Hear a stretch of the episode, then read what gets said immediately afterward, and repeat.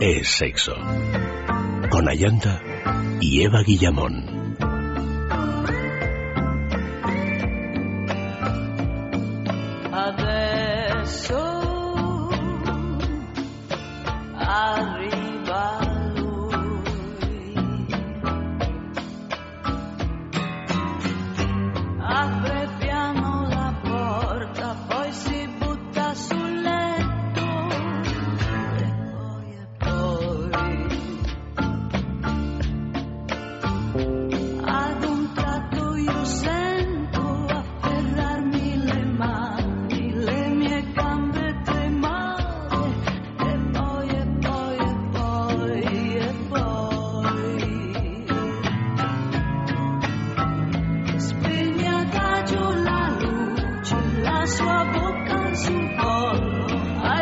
Buenas noches, queridos amigos. Comenzamos ya Es Sexo. Esta noche es Sexo de Salud.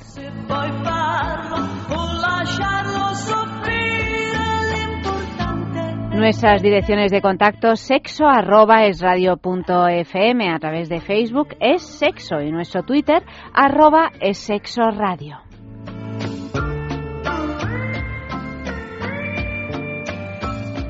Y esta noche pues vamos a hablar de vasectomía, que es una palabra que yo creo que a los hombres enseguida les genera así como un poquito de ¡Uy! Pero vamos a ver que no, vamos a ver que es algo que, que, está, que está muy bien para aquellos que lo deseen. Buenas noches, Eva. Muy buenas noches, Ayanta. Bienvenida, querida, y buenas noches al doctor Fernando Salas, como todos los uh, jueves. Buenas noches, Ayanta. Hola, Eva. Encantado de estar aquí nuevamente en tu estudio y hablaremos de lo que tú quieras. Hablaremos, eh, pues fíjate, esto ha sido, este, esta semana el doctor me ha dicho, ¿por qué no hablamos de la vasectomía? He dicho, pues oye, muy bien, porque además yo creo que nunca hemos hablado de, este tema, o sea que, que lo vamos a escuchar completamente de nuevas. Para empezar, vamos a, contar qué es la vasectomía, porque quizá pues haya personas que no, que todavía no saben eh, qué es, para qué sirve y cómo se realiza. La vasectomía es simplemente un, método de esterilización eh, masculino.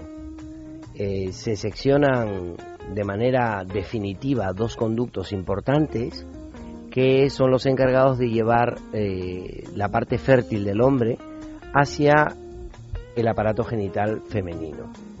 Entonces el área de incisión es escrotal, se entra por las bolsas escrotales y se llega muy fácilmente al conducto eh, ligándolo. Como una especie de ligadura de trompa. Efectivamente, efectivamente, el principio es el mismo, exactamente el mismo, solamente que el acceso a los conductos son masculinos son mucho más accesibles que en el caso de las trompas femeninas, ¿no? que están dentro de la cavidad abdominal. Entonces, em, durante mucho tiempo se, se hizo vasectomías y se decía que era un, un procedimiento de esterilización masculino irreversible. Y así fue, efectivamente, ¿no? O sea, eh, los, los programas de salud de diferentes países eh, inclusive lo, lo, promulgaban y lo promocionaban como un método de esterilización y ponían ciertas normas, está claro. Las normas que ponían eran que el hombre tenía más de tantos años, ya había tenido tres hijos o más, eh, se encontraba en un estado económico deplorable, etcétera. Estoy hablando de diferentes países, no estoy hablando necesariamente de España. ¿eh? Entonces, em, les hacían la, el procedimiento de, de manera masiva y quedaban estériles para siempre. Pero luego surgió un problema eh, la vida da vueltas. Muchas. La vida da muchas vueltas. todo esto, a lo mejor cuando uno cambia de pareja, pues ya tiene un eh, recorrido determinado, pero cuando ya le empieza a dar vueltas a la vida y empieza sabes que mientras no se inventa algo, no se ven los efectos colaterales y las cosas que vienen detrás, ¿no? Con lo cual, este, la gente estuvo muy contenta durante un tiempo, sin embargo, eh, luego vinieron, devinieron este tipo de problemas. Yo tengo tres hijos o, o dos, o qué sé yo, los que fueren, con mi anterior pareja y resulta que nos hemos divorciado y ahora tengo una nueva ilusión.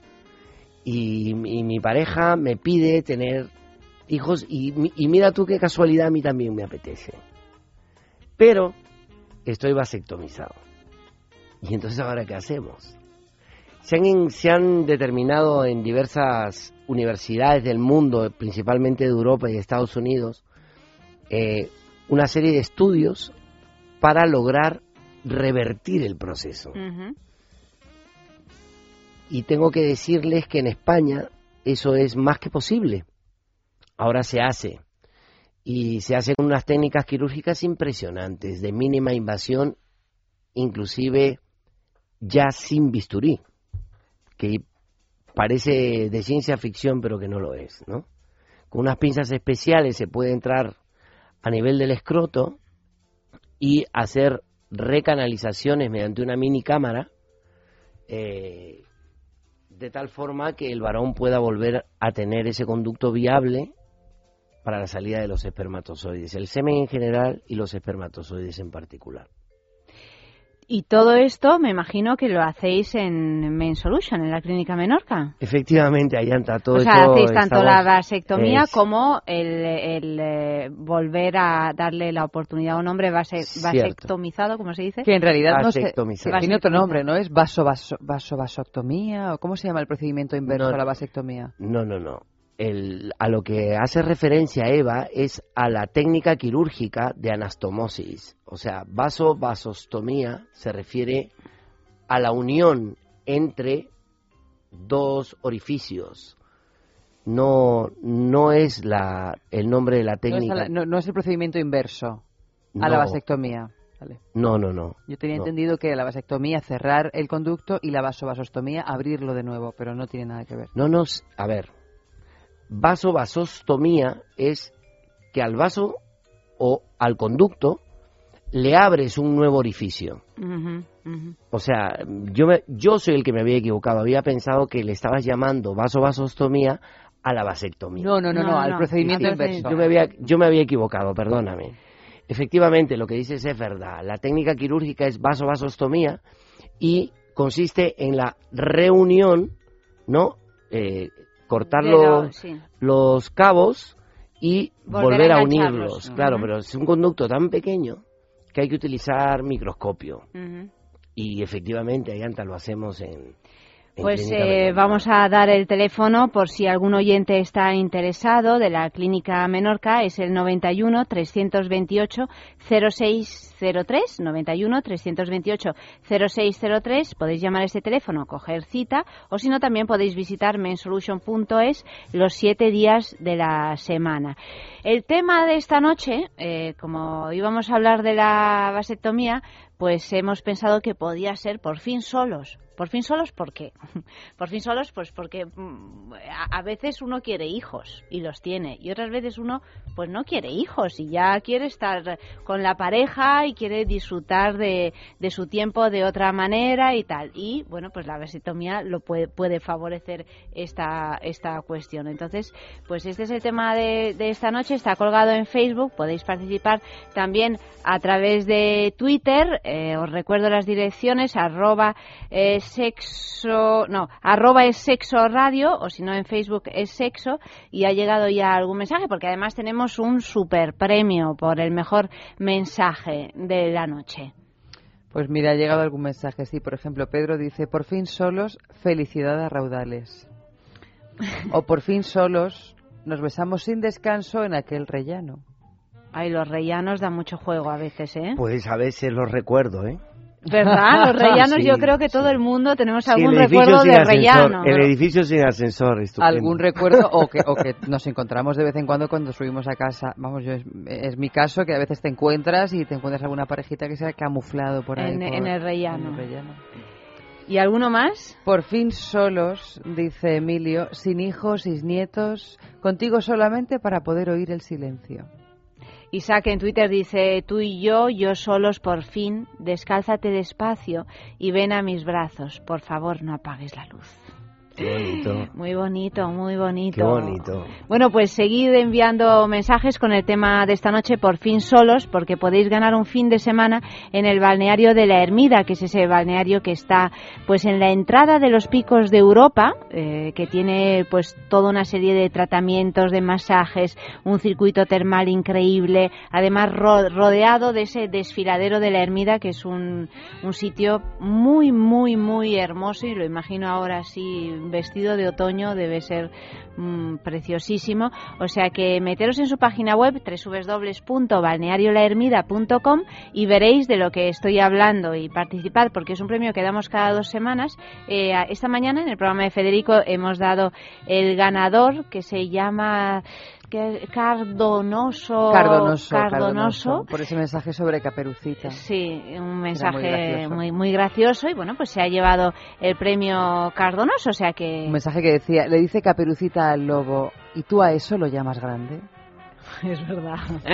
ha sido un mensaje con doble sentido, sexual. Se refería a los ojos. Mm, no sé si a los ojos, a la boca o a otra cosa a otra cosa que también, que también solucionáis en Men si, si, es demasiado chiquitillo o demasiado grande, en fin, si no tiene la medida adecuada, ¿no? Porque sois unos magos. Bueno, tanto como magos no somos, somos médicos en realidad. Los médicos un poco magos sois, no te quites flores, las flores porque porque sois un poco magos. Además te cuento una cosa que, que, el tema que el tema el tema eh, da para mucho y es que no es solamente una persona, ni dos ni tres, no, somos un equipo muy grande de gente muy preparada y calificada. El hecho de que yo sea la imagen visible no significa que yo me tenga que llevar ningún laurel. La verdad, la verdad es que trabajo con gente maravillosa, ¿no? Desde desde todo, desde un nivel hasta el hasta el último. Eh, gente muy profesional, maravillosa, con la cual no podríamos estar lo que, hacer lo que estamos haciendo vamos, sin, sin duda alguna. Esto pasa igual aquí en este mini equipo que tenemos en el radio. Lo veo, lo veo, lo veo, son divinas, son divinas. y divinos, que estaba Malio ahí también al otro lado de la pecera, que claro, que verdad, que lo ve todo como en la tele. bueno, mm, y noticiario, noticiero ardiente tenemos? Pues cómo explicar la homosexualidad a tus hijos. Si ya resulta complicado hablar de sexualidad en la mayoría de las familias, mucho más lo es explicar la homosexualidad. Según Joaquín de Irala, un catedrático de Medicina Preventiva y de Salud Pública y un investigador principal del proyecto de educación de la afectividad y sexualidad humana del Instituto de Cultura y Sociedad de la Universidad de Navarra, la homosexualidad es uno de los contenidos lógicos de la educación afectivo-sexual y, por lo tanto, los padres deben seguir los mismos criterios que siguen cuando explican la educación afectivo-sexual en general. Transmitir siempre una información precisa, verdadera, pero suficiente, es decir, adaptada a la edad de quien pregunta. No es lo mismo contárselo a un niño de cuatro años que a uno de quince, pero ambos casos deberían recibir explicaciones porque se suele decir que en educación sexual es mejor que hablemos a nuestros hijos una hora antes que cinco minutos más tarde. 50 sombras de Grey, positivo por herpes. Pues sí, porque dos profesores universitarios belgas decidieron aplicar sus conocimientos sobre toxicología a los 10 libros más prestados de la biblioteca de Amberes. Según recoge la revista Time, cada obra fue sometida a exhaustivas pruebas de bacteriología y de toxicología y los resultados han revelado que entre las páginas y sobre las cubiertas hay más gérmenes de lo que los profesores esperaban.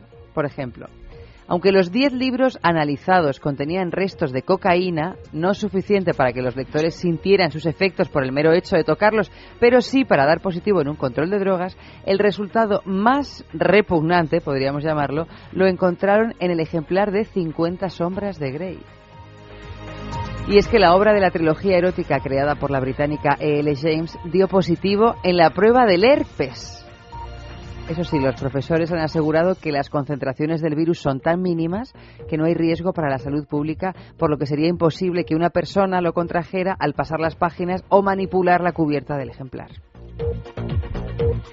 Fin al baile de los juguetes sexuales en Afganistán. En Afganistán es tradición vestir de mujer a niños y adolescentes para hacer las delicias de varones que buscan en ellos lo que no pueden conseguir de las mujeres en una sociedad tremendamente conservadora en la que ellos y ellas viven casi en mundos separados, es decir, diversión y sexo. Por primera vez, el gobierno afgano propone combatir la tradición de los denominados bachabazi, los niños que bailan, que no es más que pura pedofilia y que hasta ahora se consideraba un tema tabú. Esta práctica ha aumentado muchísimo desde la caída del régimen talibán en el año 2001, según la Comisión Independiente de Derechos Humanos de Afganistán, pero todo el mundo hacía la vista gorda.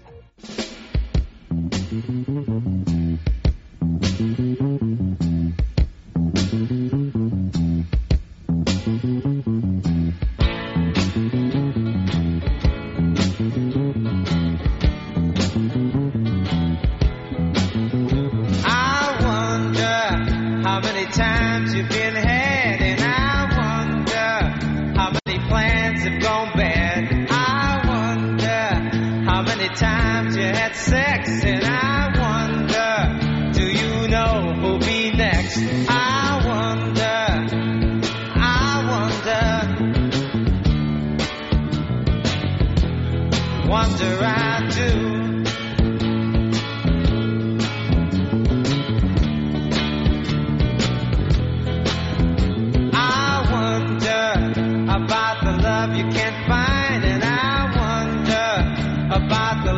that's mine. I wonder how much going have you got, and I wonder about your friends that are not. I wonder, I wonder,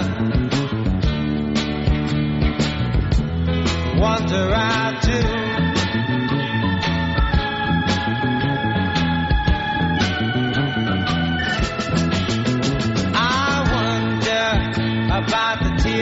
do. soldier that dies. I wonder, will this hatred ever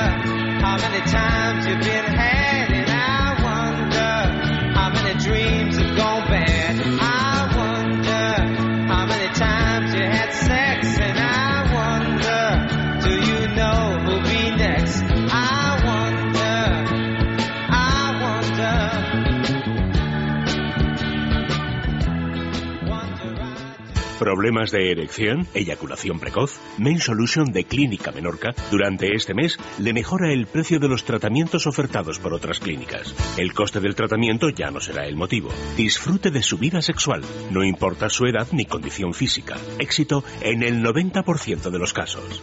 Pida cita en el 91 328 0603 los 7 días de la semana o visite mainsolution.es 91 328 0603 Piensa en el placer. En el tuyo. En el nuestro. Piensa en el poder de los sentidos. En sentir al máximo. Contigo. Piensa en algo discreto, muy suave, muy íntimo. En algo bello y muy excitante. Y ahora no pienses. Siéntelo. Siéntelo. Objetos de placer exquisito. Bailelo. Intimina, la primera marca dedicada exclusivamente al cuidado íntimo femenino en cada una de las etapas de nuestra vida, quiere cuidarnos en uno de nuestros momentos más delicados, la menstruación. Con su copa menstrual Lily Cap ofrece la mejor alternativa a los tampones y compresas. Sin alergias, sin irritación y sin sequedad, Intimina te proporciona gracias a Lily Cap todo lo que necesitas para un periodo cómodo, seguridad e higiene. Prepárate para experimentar un antes y un después en tu menstruación. Lily Cap ¿Te apuntas al cambio? ¿No eres capaz de dormir? ¿Te levantas todos los días cansado? Dormax es un complemento alimenticio natural que combate el insomnio desde su causa, eficaz contra el estrés y la ansiedad. Dormax es nuestro mejor aliado para conseguir el descanso que todos nos merecemos y necesitamos, porque hablar de un sueño de calidad es hablar de Dormax. Dormax, de Laboratorio I'll have a blue Christmas without you. Con esta música tan navideña, porque ya las navidades ya están, ya están, Bueno, de hecho ya, ya están puestas las luces. ya ¿eh? están puestas las, las luces también ya. No sé si están encendidas, pero hay calles de Madrid que ya tienen lucecitas. En sol ya está puesto el árbol. ya está puesto Ya ese está. árbol. Yo no sé por qué a alguien no le da por quemarlo. algo, Vamos a criticar, hombre, no digas que lo quemen, no, pero es muy feo. Es verdad que es muy feo. Que lo quemen sin hacer daño a nada. No. Qué mala es, por Dios. Bueno, es habrá, Navidad. habrá gente que le gusta, ¿eh? Porque para Por gustos supuesto. y para colores. Bueno, ya sabes que en Madrid sobre la A mí no, iluminación. está claro, a mí no. Sobre la iluminación siempre hay dimes y diretes. La del año pasado era espantosa. Lo mejor de todo fue bueno, cuando... el año pasado prácticamente no había iluminación. Es, es pues, pues como este año, que han puesto solo en calles escogidas, pero hace unos años, en el Paseo de la Castellana, y me imagino en otras calles, pusieron una obra de un artista, no sé, era nórdica, ¿no? de, no- de Europa del Norte, y entonces había palabritas. Ay, sí. Y entonces Ay, todo el mundo, tú ibas conduciendo por Castellana, entonces te dedicabas a leer esas palabras que había, ¡pum! Sí, te con las el- tuvieron que quitar porque había, había subido tanto el número de accidentes que decidieron que era más Es que rentable quitarlas Elementos de o no volver a ponerlas. No me acuerdo cómo fue el O protocolo. ponerlas en otro lugar, simplemente. ¿no? Bueno, pero aquí en Es Radio estamos celebrando la Navidad con una super cesta de Navidad. Anda, Ah, Una cuéntame. cesta, Fernando, que Cuéntame. nada, baratísima, 150 eu- euros. Y que para los que tienen o tenemos, eh, eh, somos socios del Club de Liber- Libertad Digital, pues un descuento del 10%. Un pack en el que encontramos jabón ibérico de cebo con denominación de origen guijuelo, un pedazo de jamón que pesa 7 kilos, 7 kilos y medio, o sea, realmente un buen eh, jamón. Una botella de cava pago de Tarsis, una botella de vino tinto Aljibes Syrah del año 2005 y lo que me gusta a mí, dos piezas de turrón artesanal de Teruel Marquesán compuestas por guirlache, que es el turrón típico de Aragón, y tortas imperiales de almendra. Y ya para rematar la faena, un DVD con las entrevistas inolvidables de Federico, un DVD que incluye seis horas de grabación con entrevistas a Carlos Herrera, Julián Lago, Ana Rosa Quintana, mm, Carmen Rigal, Loquillo, Sabina, Alaska, etcétera, etcétera. Todo esto por 150 e- euros. ¿Qué te parece? Me, me pareció una oportunidad. Hay, ¿a ti te hay prove- sí, hay proveedores que, que no sabía qué regalarles y voy a pensar seriamente en mandarles una cesta. Pues mira, además eh, tú tienes por eh, tal el 10% como socio de esta de esta casa, o sea Pues que, qué suerte. Pues eh, pues ya está, y si no también regálatelo a ti mismo, que un regalo ¿Por así- qué no? Eso que me lo regale el gerente de... ¿Verdad? de- sí, el ¿Dónde- gerente, dónde el está gerente el de marketing. El gerente está dormido. Ah, míralo, está ahí. Está ahí. bueno, ¿cómo podemos conseguir esta cesta? Apuntároslo bien llamando al 900 84 1028. 900 841028. Podéis llamar ahora si queréis y entonces habrá un contestador, dejáis vuestro nombrecito y el número de teléfono y mañana por la mañana os llaman. ¿No queréis llamar ahora, que es un poco tarde? Pues podéis llamar eh, mañana de 9 a 13 y de 3 a 8 de la tarde y os contestarán inmediatamente. O sea que este es el regalito de, de Es Radio, de Libertad Digital para estas Navidades. Y por aquí pues seguimos hablando de vasectomía, pues ya con el primer sexo en la calle de esta noche, Fernando, que hemos preguntado, ¿sabes qué es y para qué sirve una vasectomía?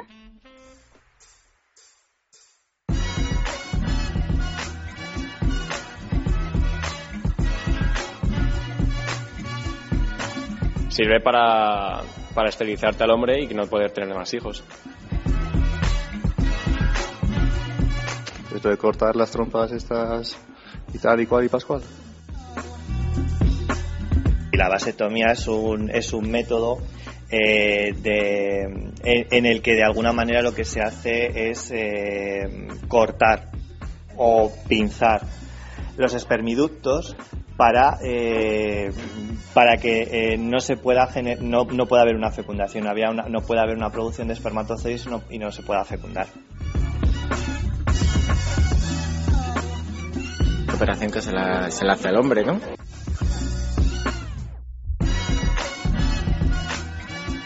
Bueno, lo tenían bastante claro este, esta, en este sexo en la calle. que Sobre la todo el chico que ha, que ha dicho lo de los espermiductos, que Esto yo es la primera vez que lo he escuchado. Sí, es que eh, según dónde le, qué literatura nosotros consultemos, se le va a llamar de diferentes formas a estos conductos.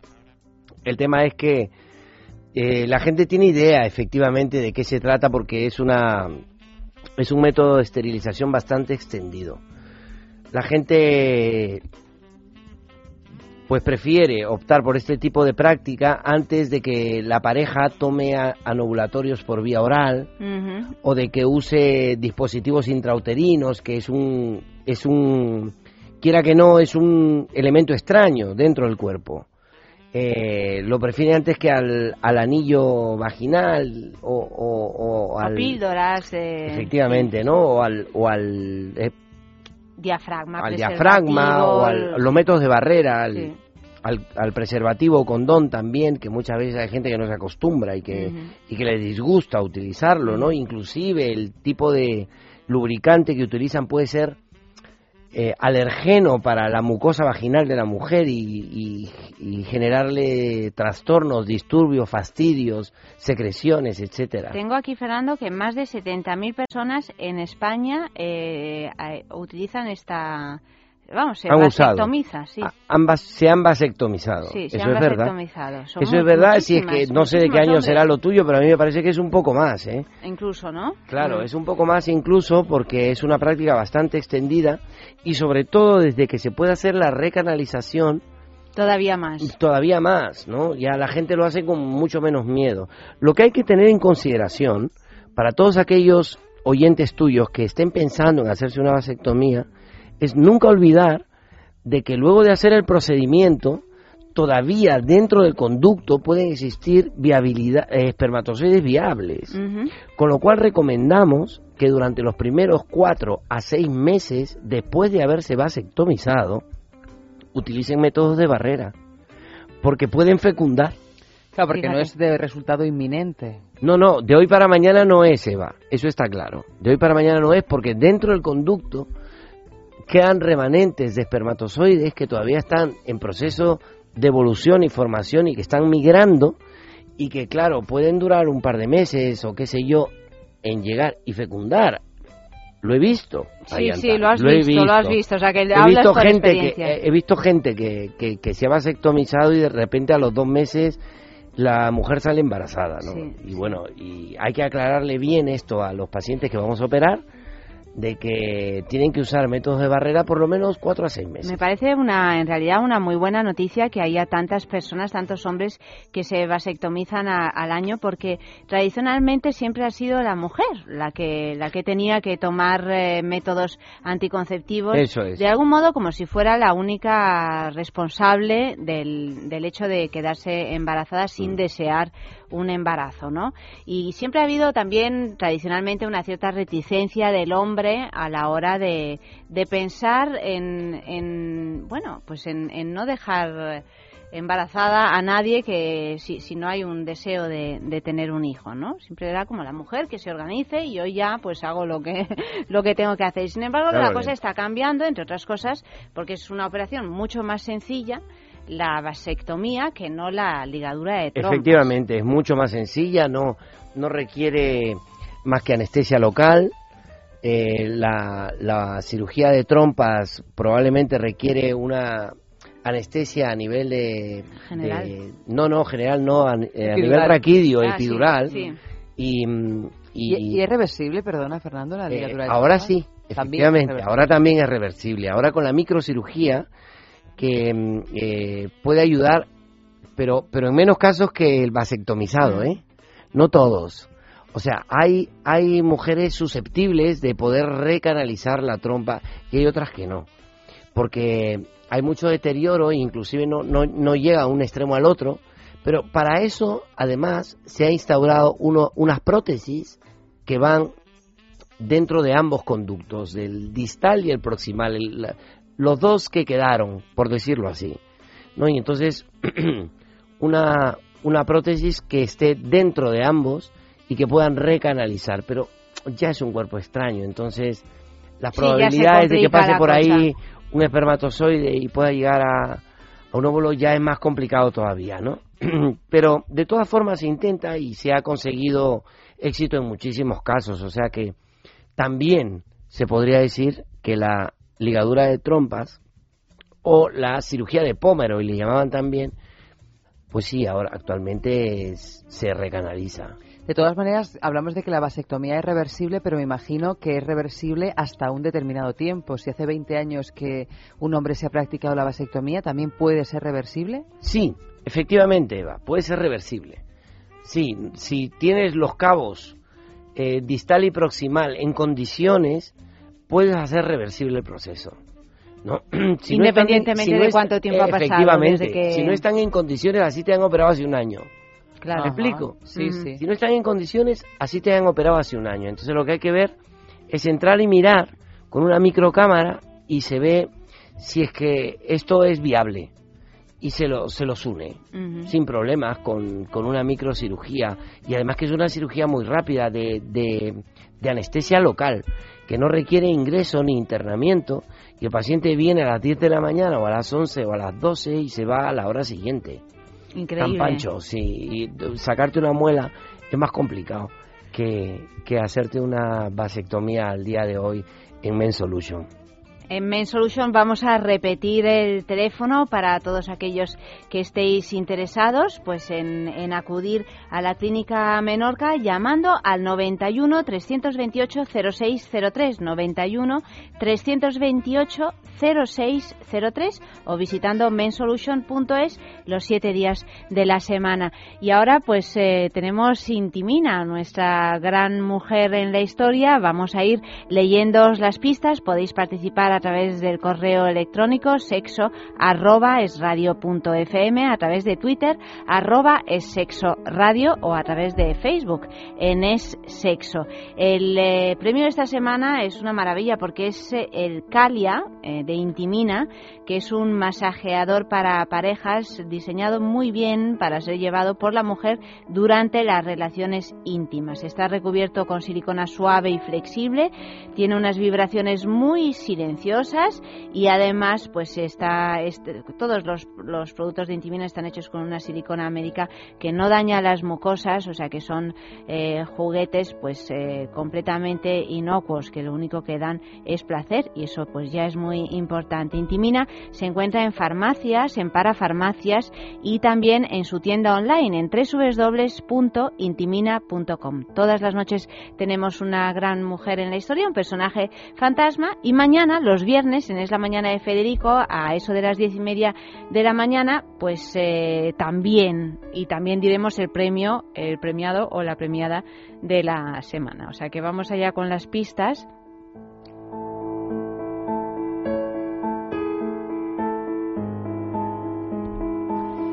Pero ahora tienes tú que averiguarlo.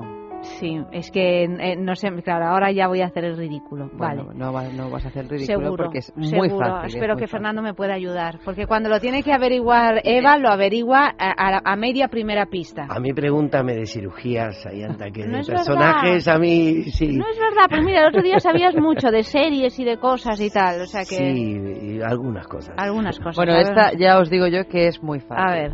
La primera pista. De nacionalidad norteamericana, salió de su país cuando asesinaron a Martin Luther King hasta harta de soportar la segregación racial, pero siempre luchó en defensa de los derechos civiles de los afroamericanos. Al contrario que el reverendo King, ella abogaba por métodos más violentos para combatir el racismo. Es una mujer de rompe y rasga, lo ha sido toda la vida. Protestó contra la guerra de Vietnam, dejando de pagar impuestos en Estados Unidos. Vivió en varios países y después fijó su residencia en la, Provencia, en la Provenza francesa. Fernando y yo estamos atónitos. No tienes Sí, ni me- idea. Me, me he quedado mirando al techo. Como en el cole, cuando el cole, ibas a, a por uvas, que se dice, ¿no? Bueno, pues nada, segunda pista. Bueno, segunda pista. A ver, A ver, todavía no hemos dicho ni a qué se dedica ni nada por el estilo, pero ya veréis. ¿empieza por cómo- la J? No, No. no Vale, empieza nada. por la J. No es Jane Fonda. Eh, no es Jane Fonda porque No, además... Yo en cuanto oigo es guerra que- de Vietnam ya pienso no en es Jane Fonda. afroamericana. Eso te iba a decir, pero es que No, hay no, que, hay claro, que claro, ir es uniendo sí. cabos, ahí, porque las cosas que se Como dicen en no la, son base- gratuitas. en la vasosectomía. Es- Exactamente, es En la, vase- como en la vasectomía La o en la vaso- vasovasomía. Eso, vasos... va- Bueno, no soy incapaz Si hablamos de... si tú, hombre, una blanca, una persona blanca también podría haberse indignado cuando mataron a Martin Luther King, por supuesto. Pero a lo mejor no hubieras luchado tan directamente por los derechos afroamericanos si no eres Te afroamericano. estás cebando, ¿eh? Te No, estás- se está cebando No con me estoy maldad. cegando, estoy intentando eh, hablarte de una manera pedagógica. Gracias. Sabiendo que eres una, una alumna de, De, de- tercera fila. Destacada. de ¿cómo se llaman? Eh, bueno, ahora no me sale, pero ya me saldrá el nombre de estos alumnos que están los alumnos avanzados De, inte- de integración. de integración. Soy Están los alumnos de integración. Qué mala es, ¿eh? De integración, De suena- integración. suena fatal. Suena fatal. Pero por eso, pero fíjate, aquí cada cual utiliza sus encantos. Ayanta, como hoy sabía que no iba a poder averiguar fácilmente la pista, Mm. Me he puesto tacones. te has puesto transparencias, que no tacones. Yo tacones no te lo he visto, pero te, te has Es puesto que, es que vengo de transparencias. una fiesta. A ver. Pues por eso no has estudiado. ¿Y qué pasa? no Los alumnos que nada, se van de Ni chapa, ni chapa. Bueno, pista número dos. En el mundo de la música fue una niña prodigio que tocaba el piano desde los cuatro años. Cuando cumplió 10 años dio su primer Shirley concierto. Temple. No, dio su primer Shirley Temple, no sabemos si tocaba el piano. Bailar bailaba, no sabemos si Me también tocaba el piano. me callo, vale. Shirley Temple, otra negra de Otra pedigrí. negra de toda la vida. Es que, ne- no sé, negras, bueno, a ver, sí. Cuando cumplió 10 años dio su primer concierto y fue una experiencia agridulce, porque a sus padres, eh, pues a sus padres los levantaron de los primeros asientos para que se sentaran personas de raza blanca. Quiso ser concertista de piano, pero no pudo debido a su falta de recursos económicos. Otra pista. No sabes, ¿no? No, si sabes algo, di algo, Fernando. No, no. No sabes. es que no lo sé. No sabes, pues nada. Bueno, pues vamos a ver la pista. Esta de la pista número 2, vamos a la pista número 3. Se dedicó a componer y a cantar en clubs para ayudar a su, a su familia. Cantaba fundamentalmente gospel, blues y jazz, pero era tan versátil y ecléctica que grabó todo tipo de canciones. Estaba influenciada por Billie Holiday y Duke Ellington, a quienes admiraba muchísimo. Empieza por la letrita N. Jaime ya lo sabe. Jaime ya lo sabe. Jaime ya lo sabe. No está seguro. ¿Tú por qué letrita crees que empieza, Jaime? Por A. Por ¿Por A. A? A mí me gusta más lo de la letrita N, fíjate. ¿Por la letrita. N? Sí. ¡Oh! Dios mío, última pista. A ver, no, penúltima pista. A ver. La número cuatro. La tesitura de su voz es muy especial porque, o era muy especial porque se situaba entre la del contratenor y la del barítono. Vamos, de una tesitura bastante baja para ser una mujer. Cantaba haciendo variaciones periódicas en el, bueno, perdón, perdón, en una tesitura grandísima entre un contratenor y un barítono, tenía ahí una gama de no posibilidades. nada de todo esto. Tú sigue. La, la tesitura de su voz era muy especial porque se situaba entre la de un contratenor, es decir, muy aguda, y la del barítono, bastante grave. Cantaba haciendo variaciones periódicas en el volumen, manteniendo invariable el tono. Este recurso, el trémolo, que es una cosa dificilísima de conseguir, le daba un dramatismo a su interpretación que engrandecía cualquier tema que hubiera versionado. Ya lo sabemos. Sexo arroba es radio punto fm. En Twitter arroba es sexo radio. En Facebook es sexo. Contestad, queridos. Y ya la última pista. Su nombre artístico lo formó a partir del nombre cariñoso con el que la llamaba un novio que tuvo y se puso como apellido el nombre de una actriz francesa a la que admiraba mucho. Una de sus canciones se hizo muy famosa en la década de los 80 porque aparecía en el anuncio de Chanel número 5. Y desde entonces, quizá esa sea su canción más conocida. La estamos escuchando.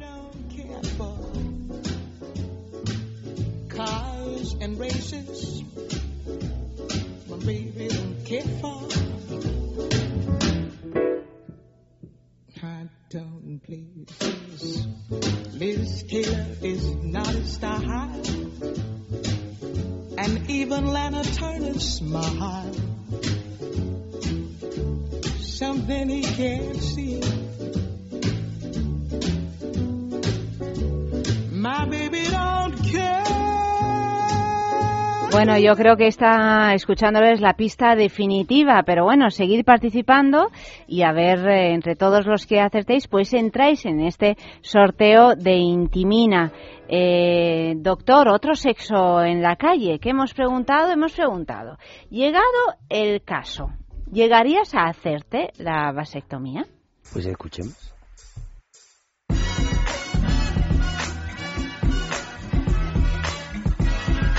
A- ahora mismo no. Ahora mismo no. Tendría que verlo, pero no creo. No creo porque a mí me gustan los hijos, me gusta tener... O sea, yo quiero tener hijos cuando sea mayor. Y no creo que me la haga. Sí, cuanto antes mejor.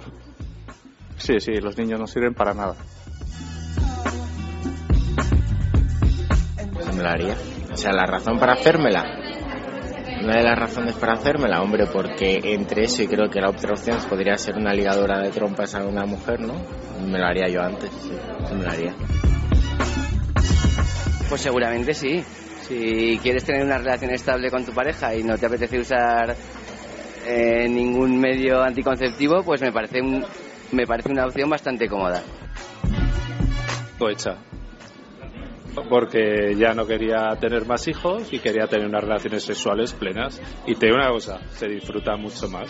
Y sobre todo las mujeres. Y además prefería hacérmelo, que era una cosa muy sencillita, que pasar una mujer pues o tomar anticonceptivos o. Es más cómodo.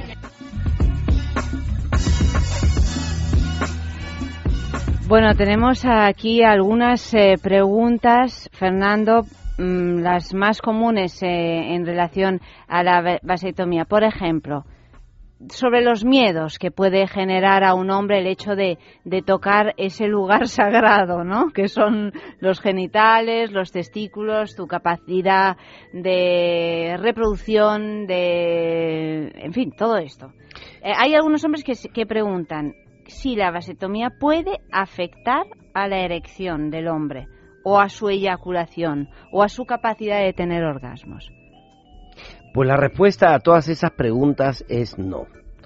No, no afecta absolutamente para nada, ni en la erección, ni en la capacidad de la eyaculación, ni en la capacidad de sentir un orgasmo explosivo, de acuerdo a cómo te lo hayas trabajado, en- eh, pero de ninguna de las maneras, ¿no? Esos son mitos, son leyendas urbanas que se han ido tejiendo a nivel de mentes machistas que argumentaban aquello con el único afán de que siga siendo la mujer la que eh, se haga una ligadura de trompas y no ellos. en realidad existían muchos tabúes en la década de los 90 cuando esta, este tipo de cirugía se comenzó a popularizar y comenzó a, ponerse de moda este método eh, de esterilización y el machismo más que otra cosa fue el que hizo impopular la- la- el método. Sin embargo, a medida que las, los movimientos sociales han ido cambiando la mentalidad de las gentes, pues el varón se ha dado cuenta que es una tontería, ¿no? Que la mujer se someta a una cirugía invasiva dentro de la cavidad abdominal cuando yo entro y, entro y a los A la 30 media hora minutos estoy saliendo con un con una pegatina en la zona escrotal, ¿no? Entonces no no hay comparación, no hay comparación. Eh, no se necesita mayor anestesia que la local, no se necesita exámenes complementarios o preoperatorios para realizar una cirugía, en este caso menor. Eh, las, la- los- el instrumental cada vez es más sofisticado, menos dañino, menos invasivo. O sea que en realidad eh, las ventajas son muchísimas. De hecho, fíjate, eh, si tantos hombres se han ido concienciando que cada año se realizan en España más de 70.000 esterilizaciones masculinas, o sea, más Sí, de bueno, 70.000 él, él dice que, que año, claro, incluso más, parecía, ¿no? O sea, claro. que, Sí. que cree que, que ya se ha superado esta cifra. Y Fernando, mm, hay algunos hombres que creen que eyaculas en seco, es decir, como si te hubieses hecho una operación de próstata. No es ¿Eyaculas? cierto. eh, Eso no es. ¿Eyaculas, eyaculas no? Eyaculas totalmente. Lo que, Lo que pasa es que no hay, que no hay eh, espermatozoides espermatozoides. viables. ¿no? Lo que, eh, que, que eyacula sí. La vez pasada, cuando hablamos de la próstata, no sé si tú te acuerdas, Eva o Jaime, los que Sí. estábamos aquí, que el responsable o la responsable de fabricar casi el 90% del, del líquido que sale en el semen es la próstata.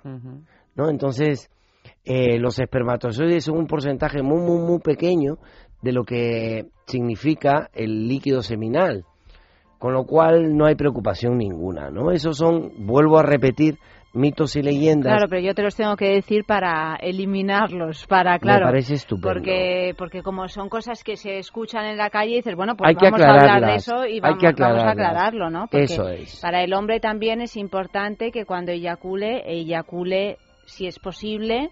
Entiendo que si hay otro tipo de operaciones, bueno, pues a veces no sea posible, ¿no? Pero que eyacule. Pero en este caso sí. En, este, caso, sí. Eh, más preguntas. Desde el punto de vista psicológico, Yo imagino que por un lado hay una, algo muy beneficioso, y es decir, que tú puedes mantener relaciones sexuales con la libertad y la tranquilidad en el caso de que no quieras tener hijos, eh, sin, bueno, pues sin, sin angustias, ¿no? Sin agobios. Eh, por lo tanto, que eso, eso psicológicamente es una maravilla para los dos miembros de la pareja. Pero algunos dicen, ya, pero para un varón el hecho de saber que no puedes eh, embarazar, Engendrar, engendrar a una mujer, a lo mejor mm, menoscaba mi virilidad. Y yo siempre pienso, digo, bueno, pero será mejor lo otro, es decir, poder mantener relaciones sexuales con, con esa libertad que te otorga esto, ¿no? En el caso de que no Claro, cada, cada, cada cosa es según lo mires, ¿no? La, la, el, el campo eh, está claro que tendrá visiones diferentes según si estás al norte o estás al sur, o si estás al este o estás al oeste. Y esto es, esto es lo mismo. Hay gente que su ego pasa a formar un segundo plano y dice yo prefiero disfrutar de mi actividad sexual sin ningún problema, aún, aún siendo eh, padre de un solo hijo o, o de O de- ninguno o, o de varios. o de varios, ¿no? O de varios y prefiero vivir así que que este estar toda la vida angustiado y pensando en que voy a procrear eh, familia que no estoy en condiciones económicas o emocionales o, o de madurez de afrontar o simplemente que no quiero afrontar, ¿no? Cada vez se ve con más frecuencia que las parejas esperan más tarde a tener hijos. Inclusive eh, las mujeres llegadas a los 40, ¿no? O sea, ya llegan a los 40 y se, y se comienzan a desesperar porque saben que cada vez es más difícil y quieren tener un hijo ya y entran a temas de fertilidad, de tratamientos aquí, allá y se originan también una serie de trastornos psicológicos. Importante. Y, y claro, y pasa a ser una obsesión el tema de tener un hijo ahora, cuando a lo mejor ya no es tan fácil como lo fue antes. Más aún si estás acostumbrada a tomar anovulatorios, o sea, la píldora, la pastilla, eh, que esos son, como su nombre bien indica, anovulatorios, o sea, no te permiten ovular. Entonces, si estás años tomando los anovulatorios a la hora que los retiras, pues los ovarios se han olvidado de ovular. O simplemente ovulan con mayor dificultad, o es que ovulan óvulos no viables. Con lo cual a los 39, 40 o 41 años entra la desesperación por ser madre y resulta que ya los óvulos ya no ya no son los mismos, Sí, igual sí. que igual que los espermatozoides del varón, ¿eh? Sí, sí, sí. Ojo. Hombre, yo imagino que habrá un cambio cuando un, un hombre no puede fecundar, igual que hay un cambio en la mujer cuando tiene la menopausia o cuando se hace una ligadura de trompas. Es una cuestión de dónde pones el epicentro de la decisión. Claro. Pero que habrá un cambio, pues me imagino que lo habrá, porque psicológicamente, incluso a nivel inconsciente, ya no puedes hacer algo que antes lo podías hacer. Que eso te vaya a traumatizar toda la vida, pues claro, es una cuestión de valorar. Pero no, pero yo creo ¿Cuáles que- son tus cuáles son Claro, tus prioridades? ¿cuáles son no? Pero que, ¿Cuáles que son las prioridades que un- tienes? un- no, no digo que no haya, pero que cuando uno va a tomar una decisión de ese calibre, también me imagino que habrá que tener en cuenta todas las opciones y valorar desde la realidad en qué momento te vas a acabar posicionando, ¿no? Hay diferentes posturas, es que cada, cada pareja es un universo en sí misma. ¿no? Por ejemplo, un, un, un varón que cumple los 50 o 55 años y que deja atrás un matrimonio de 15 años con dos hijos de por medio y vasectomizado y de repente conoce a una chica de treinta y pocos y, y se van a vivir juntos y forman una pareja, lo primero que va a querer la chica, ¿qué crees que sea, Eva? Claro, yo imagino que el hecho de tener hijos es una cosa que nunca puede uno rechazar así, Efectivamente, la eh, completamente, ver, ¿no? Somos animales, somos animales, como quieras llamarle, que racionales, que, que Homo sapiens sapiens, super arche recontra sapiens, como quieras, pero seguimos siendo animales a nivel de naturaleza. Super desarrollados desde el punto de vista de la tierra hablando, somos súper desarrollados, pero sin embargo mantenemos algunos instintos y uno de ellos es el paternalismo. y el maternalismo es más arraigado aún, y como, deber, como tiene que ser a nivel natural, ¿no? Y como lo es en todas las especies que miramos, ¿no? Es la madre la que, la que tiene ese instinto fuerte y feroz, ¿no? De, de, perpetuar la especie. Y está bien que así sea. Eh, lo que pasa es que como, como, como va el tiempo, eh, la mujer tiene que realizarse, la mujer tiene que salir adelante igual que el hombre, la mujer tiene que desarrollar una carrera profesional, la mujer tiene que sentirse ser humano, con lo cual, pues llega a los 35, 36 y ya quiere tener un hijo ahora porque Se acaba, pasa. se- y se está acaba casada con un hombre de 50 años que tiene una historia posterior y que, y que accede a tener el hijo a pesar de estar vasectomizado. Pero ahí lo, lo vas Ahí viene la solución. Claro, ahí viene la solución. Es que existen una serie de, de matices eh, muy grande en que cada pareja termina siendo un universo en sí mismo y tú lo que tienes que analizar es la situación de salud, la situación Psicológica. social, la situación psicológica y realmente terminar diciéndole qué es lo que más le conviene a ellos. Pero ahora mismo ya no hay ninguna regla que te impida tener eh, practicarte una vasectomía, como decías antes, ¿no? Ahora mismo incluso un chaval de 25 años podría llegar a practicarse una vasectomía. En Europa sí. Si quieres, sí. En Europa sí, en determinados países de Sudamérica, por ejemplo, no. O sea, está prohibido porque, claro, ese es mercantilismo. De- y desde mi punto de vista también, ¿eh? Desde mi punto de vista también. O sea, ¿quién te dice que un chico de 25 años que ahora piensa una cosa, como que se hace un tatuaje? Sí, para ¿no? toda la vida. Como sí, que se hace un tatuaje. Entonces, dentro de cinco años se arrepiente y viene a que le hagas, le, le, le ha- le estirpes el tatuaje. O le hagas una cirugía de láser al tatuaje.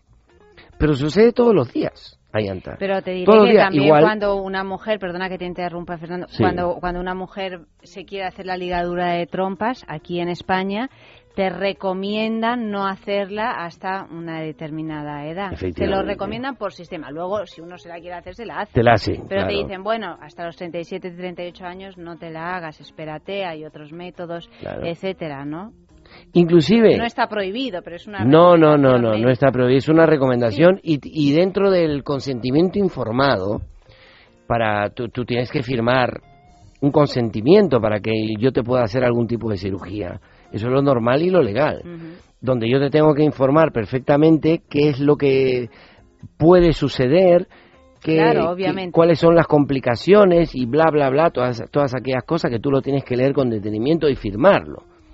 Entonces, dentro del consentimiento informado te viene todo aquello. Y te viene diciendo todas las complicaciones que pueden suceder. Al final de cuentas, el paciente accede, se hace la cirugía y ya está. Es muy rápido, muy sencillo, muy fácil. Las complicaciones son mínimas, el posoperatorio prácticamente no existe y tal y cual.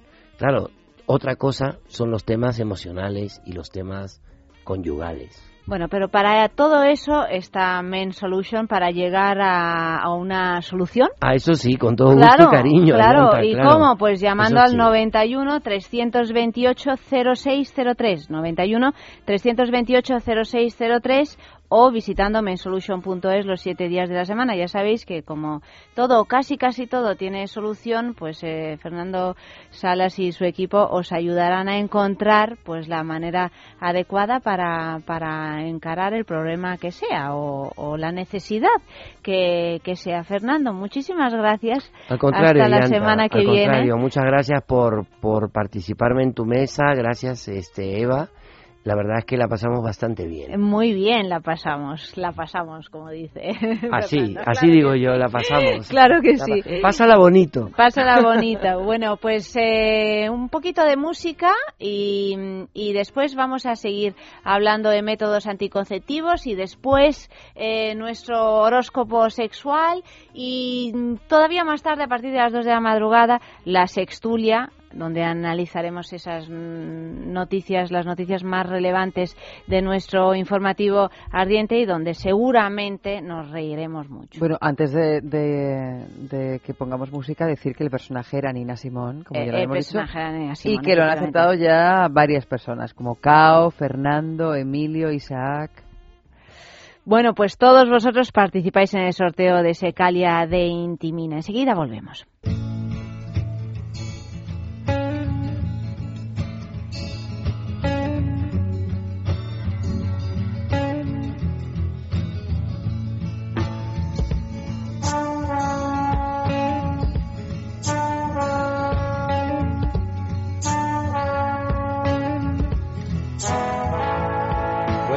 Huntsman or a player that made you pay the cost that now assumes relaxed positions and prostitutes your loss. Were you tortured by your own thirst in those pleasures that you seek that made you Tom the Curious, that makes you James the Weak?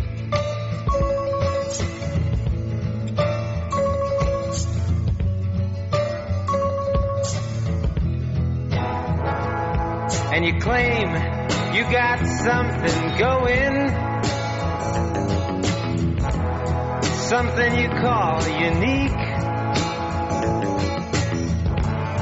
But I seen your self-pity showing as the tears roll down your cheeks.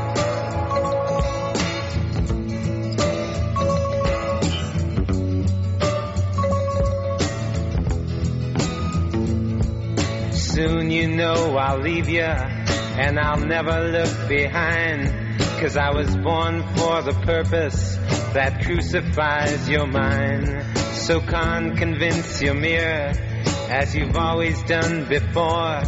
Giving substance to shadows, giving substance evermore.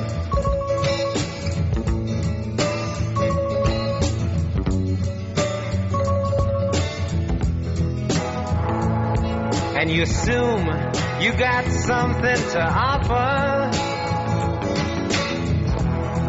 Secret shiny in you. But how much of you is repetition that you didn't whisper to him too?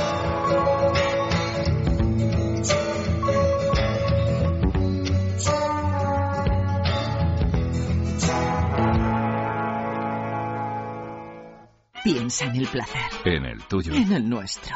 Piensa en el poder de los sentidos. En sentir al máximo. Contigo. Piensa en algo discreto, muy suave, muy íntimo. En algo bello y muy excitante. Y ahora no pienses. Siéntelo. Siéntelo. Objetos de placer exquisito. Bailelo. Fatiga, estrés, cansancio acumulado, irritabilidad son síntomas claros de insomnio y de una falta de sueño reparador que día a día afectan a nuestra salud y calidad de vida. En estos casos, Dormax es una solución eficaz. Dormax es un complemento alimenticio natural único que nos ayuda a neutralizar las causas que nos impiden dormir, asegurándonos un descanso de calidad y verdaderamente reparador. Dormax, de Laboratorios Actafarma.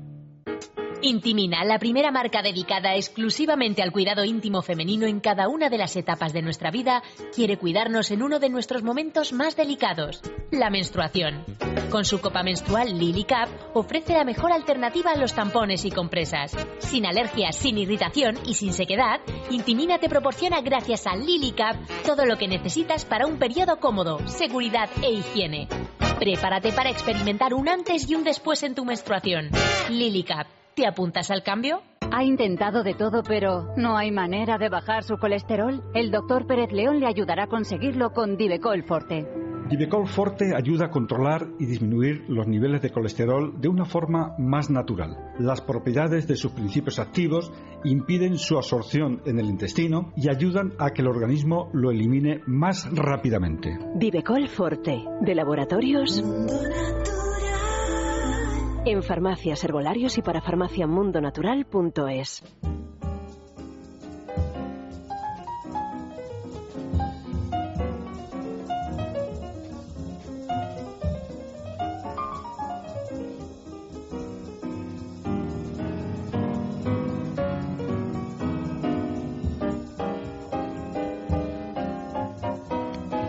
Y hablamos con el doctor Sergio Jaimovich, especialista en obstetricia y ginecología del Hospital del Mar en Barcelona. Buenas noches, Sergio. Hola, buenas noches. Bienvenido. Y bueno, quería hablar con, contigo porque me ha llamado mucho la atención esta iniciativa, el Anticipa Test, que, que, bueno, pues es una es, es, casi casi un juego para saber las mujeres qué tipo de, de anticonceptivo nos conviene mejor según la, la edad, nuestras costumbres y también eh, nuestros deseos. Se puede encontrar en, en internet y bueno, cuéntanos un poquito la, la razón de crear este Anticipa Test. A ver, todo el tema este de la, contra, de la anticoncepción es bastante complejo porque hay mucha idiosincrasia, ¿no? Cada mujer tiene unas necesidades muy diferentes. No es lo mismo una chica joven que inicia relaciones sexuales que una mujer que ya tiene sus hijos y no quiere más hijos.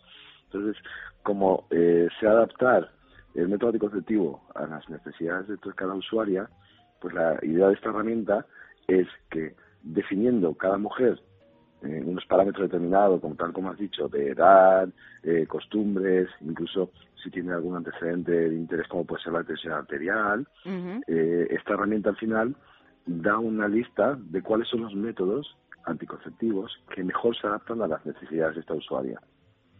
E, es un viaje a través de una serie de métodos anticonceptivos, como puede ser el preservativo, las diferentes píldoras que ahora hay también a, través de parches o de anillos, eh, anillas vaginales y, bueno y tantos otros eh, métodos, el diafragma, el eh, DIU, etcétera, ¿no? Y me ha llamado la atención viajando por por este por este anticipa test que es un poco como cuando una mujer va al ginecólogo preguntándose y preguntando qué anticonceptivo debe utilizar. Porque son toda una serie de preguntas que en realidad es la que, las que te formula un médico para llegar a un acuerdo con la paciente. Eh, a ver, esto, este, este test está basado en criterios médicos, de hecho en los criterios de elegibilidad de la, de la Organización Mundial de la Salud. Son criterios objetivos. Y la idea es que la usuaria, cuando ya acude al médico, acuda con información para poder tomar una decisión informada está demostrado que esa mujer, una mujer este, conoce bien el método, hace puede escoger mejor y si escoge muy bien, pues estará muy satisfecha y esto eh, apoya a la continuidad del método, a, no abandonar lo que es importante el tema de la contracepción. Además, un sistema muy sencillito que realmente cualquier eh, mujer eh, de las jóvenes que saben utilizar eh, Internet y también de las que no son tan jóvenes, porque realmente está diseñado de manera que te, te lleva fácilmente a tener esa, esa respuesta, ¿no?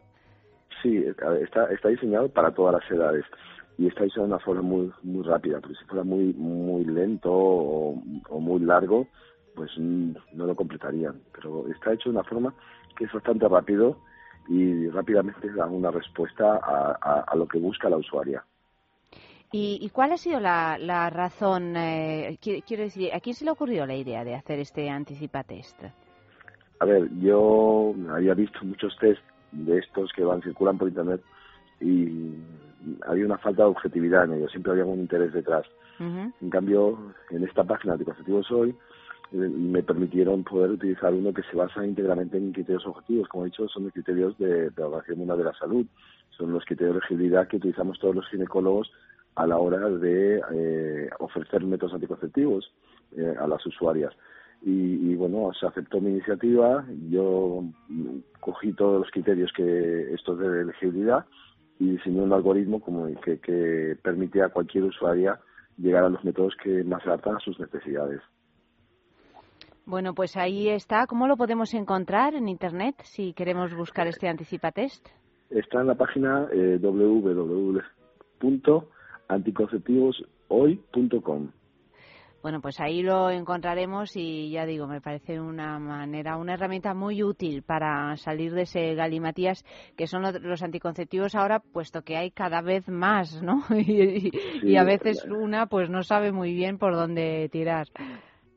Sí, sí y, a ver, hay más, eh, son muy variados, salen nuevas vías de administración, como has dicho, está la vía transcutánea como es el parche, o la vía vaginal como es el anillo vaginal, mm. que mm, el anillo vaginal se ha hecho muy popular entre las chicas jóvenes, que es uno de los métodos que menos tenemos que recomendar porque lo vienen solicitando ellas. Eh, claro, mm, yo creo que las usuarias no son conscientes de todo eh, la oferta que tienen y, y, yo creo que cada mujer podrá encontrar lo que más se adapte a lo que ella le gustaría o a sus necesidades. Además, también tenemos que tener en cuenta que, puesto que hay tanta oferta, hay también, me imagino, un cierto desconocimiento, porque no, no todo el mundo tiene por qué saber, pues eso, que por ejemplo eh, existen eh, anillos vaginales y que puede ser una opción a, las, a la píldora tradicional que siempre se ha suministrado, ¿no? O sea, quiero decir que, que también podemos ver todo el abanico de las eh, nuevas eh, posibilidades de anticonceptivos que hay ahora mismo en el mercado. Sí, mira, por ejemplo, eh, como bien has dicho esto, hay chicas jóvenes que buscan mm, un método discreto porque no quieren que sepan que ya están probando el anticonceptivo y, y- y, bueno, y es, eh, es entendible. Pues mm, el anillo en este caso sería un método que nadie lo detectaría y podría adaptarse, pero si ellas no conocen esta información, no tienen ningún acceso a, poderse informar, pues no podrían conseguir método que se adapta a estas necesidades. Pero no tan solo ellas, sino hay, hay edades, determinadas edades, mm, por ejemplo, las mujeres más de 40 años, nos encontramos que hasta un 30% no utilizan ningún tipo de método anticonceptivo. Entonces yo creo que aquí podrán encontrar una oferta que, que, que puede satisfacer todos los gustos, porque realmente están todos explicados y, y con una información que es bastante amplia y que puede permitir a, este tipo de mujeres no estar en el riesgo que están en este momento de embarazos no deseados, que es un grupo que también mm, tiene una tasa de abortos muy elevada. Mm.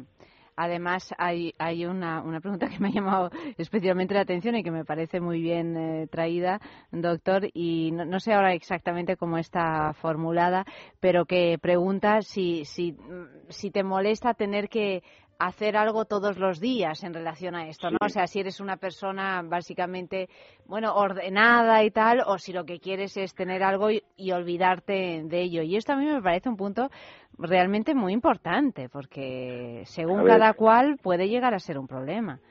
Hay mujeres que lo que quieren es preocuparse, o sea, no estar pendientes diariamente. Por muy cumplidores que seamos, y yo me considero responsable, alguna vez se me olvidó poner despertador para ir a trabajar. Quiere decir que eh, hay métodos que, que están más en riesgo en caso de olvido.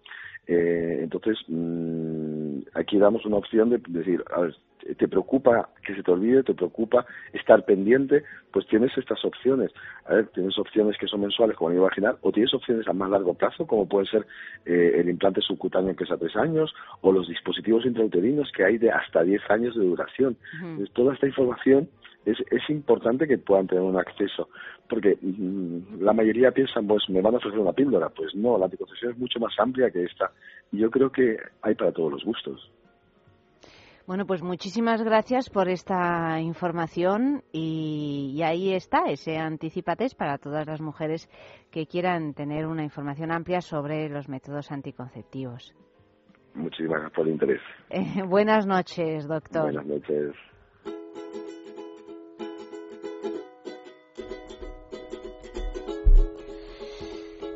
Y como seguimos con cuestiones médicas, pues eh, tenemos que tener nuestro nivel de colesterol muy bajito para encontrarnos bien en todos los aspectos de nuestra vida y para ello, pues desde luego tenemos que comer bien, tenemos que hacer algo de ejercicio, pero podemos también obtener una ayuda extra con Divecol Forte. Lo primero que tienes que saber es que es un producto completamente natural y lo segundo es que nos ayuda a disminuir la absorción del colesterol que llamamos malo y a eliminar más rápidamente lo que haya podido absorber nuestro organismo.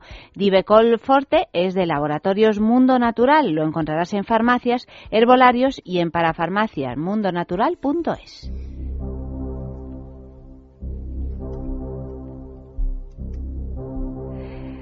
Y tenemos ya pues nuestro horóscopo sexual de la semana con Aldegunda Vegara, directora de Gruñidos Salvajes. Buenas noches, Aldegunda. Hola, Yanta, ¿cómo estás? Pues yo muy bien, aquí tengo a Eva a mi lado. Buenas Hola, noches, Eva. Alde. Hola, guapísima, ¿cómo estás? Ah, Alde, la llamas Alde. A mí me, que me gusta tanto Aldegunda.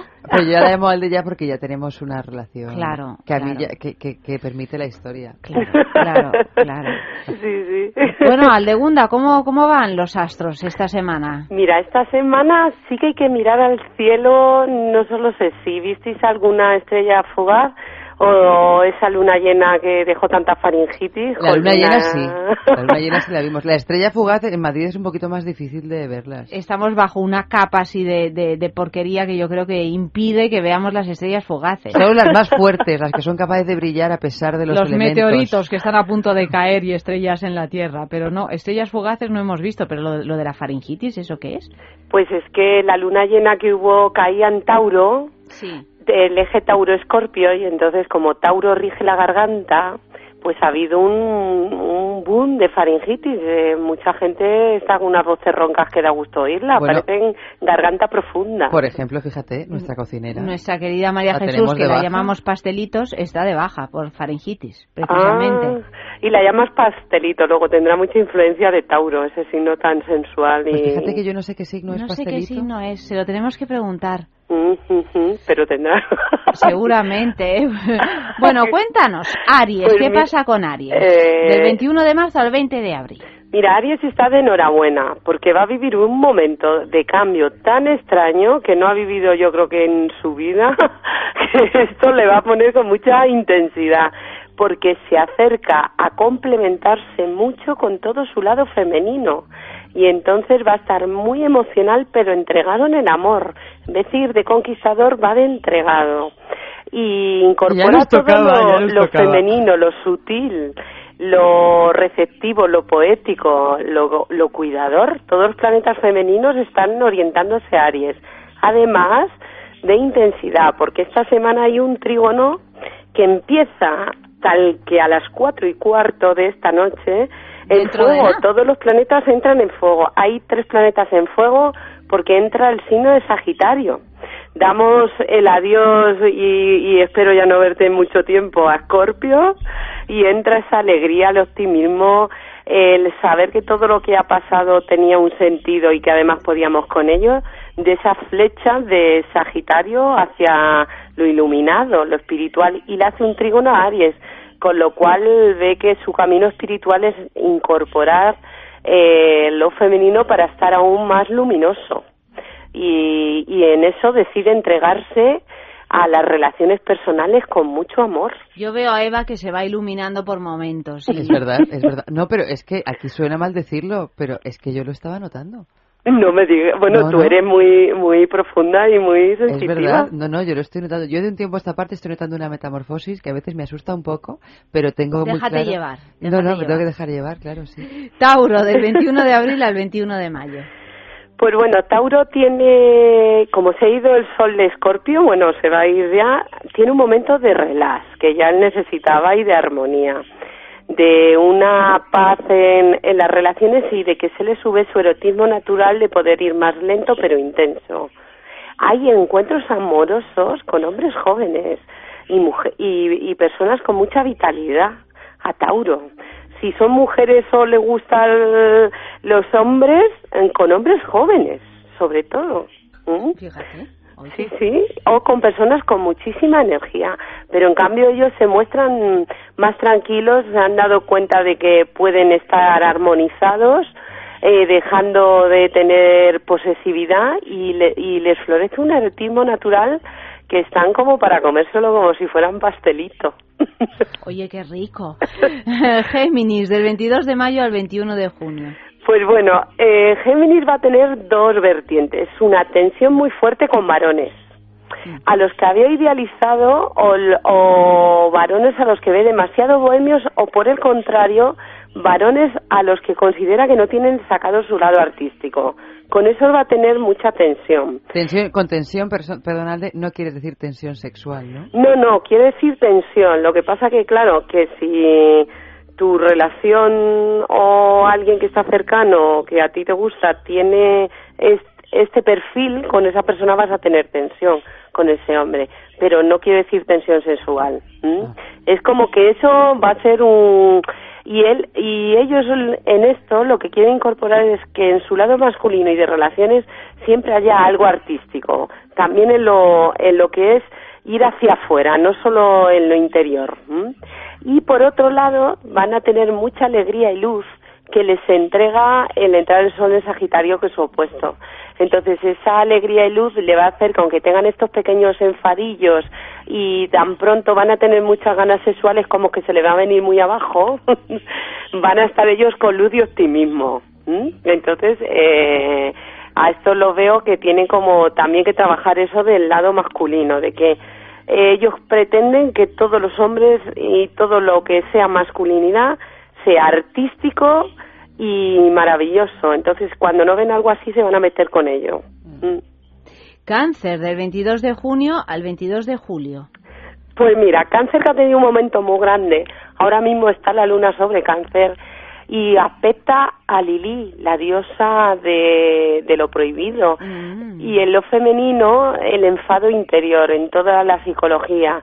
Entonces, ellos lo que van a tener en lo cotidiano son unos vínculos muy raros y muy mm, eh, como sutiles, chocantes, que le dan a confusión. Y todo esto es porque hay algo de su mundo infantil que urge que salga. Lo van a ver en sus sueños. Entonces yo estaría abierta para verlo en sus sueños, porque es que si no van a tener mm, mucha nostalgia del pasado. Y por otro lado, están muy, muy, muy atrevidos, como haciendo locuras que hasta ahora nunca se habían entregado.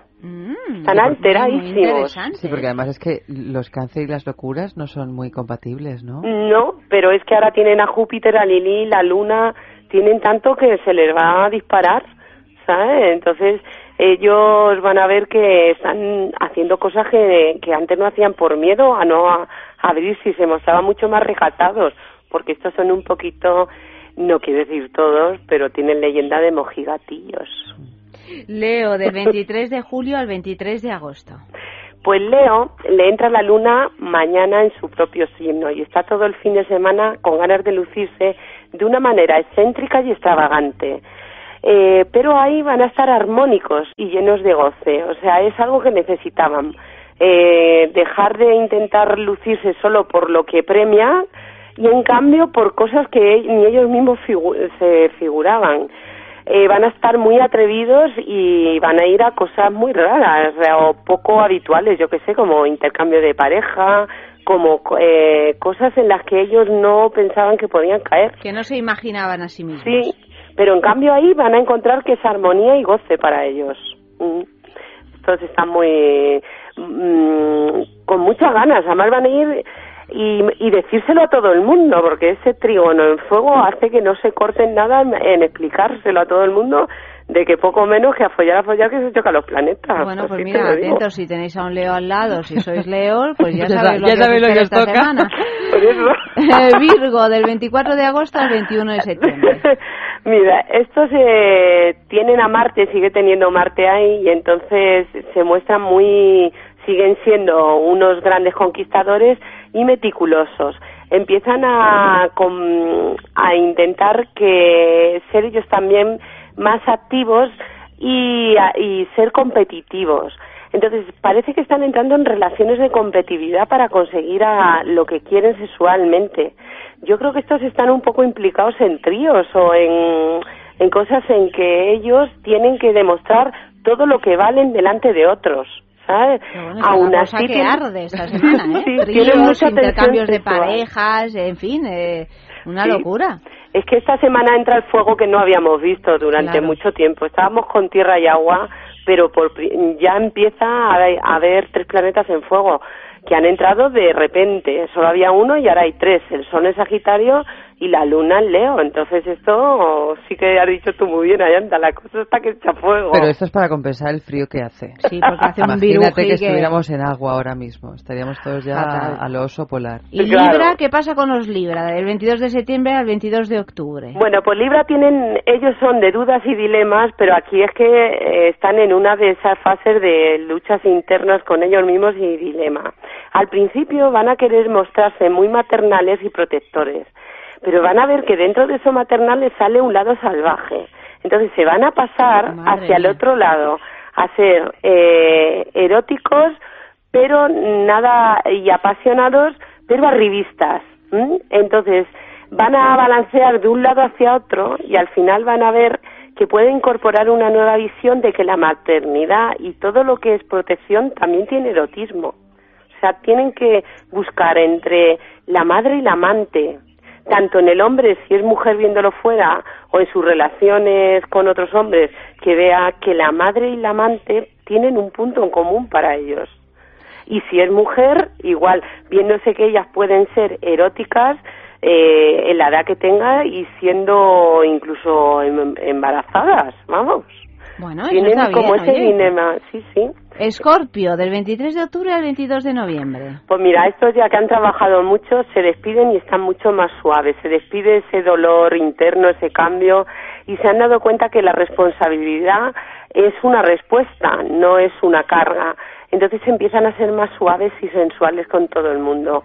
Ven nuevos horizontes y están en un momento lúdico y de dar gracias. Y han venido rejuvenecidos, con lo cual yo lo veo gatitos. En vez de panteras que suelen ser, empiezan a ser más gatunos con, con todo el mundo.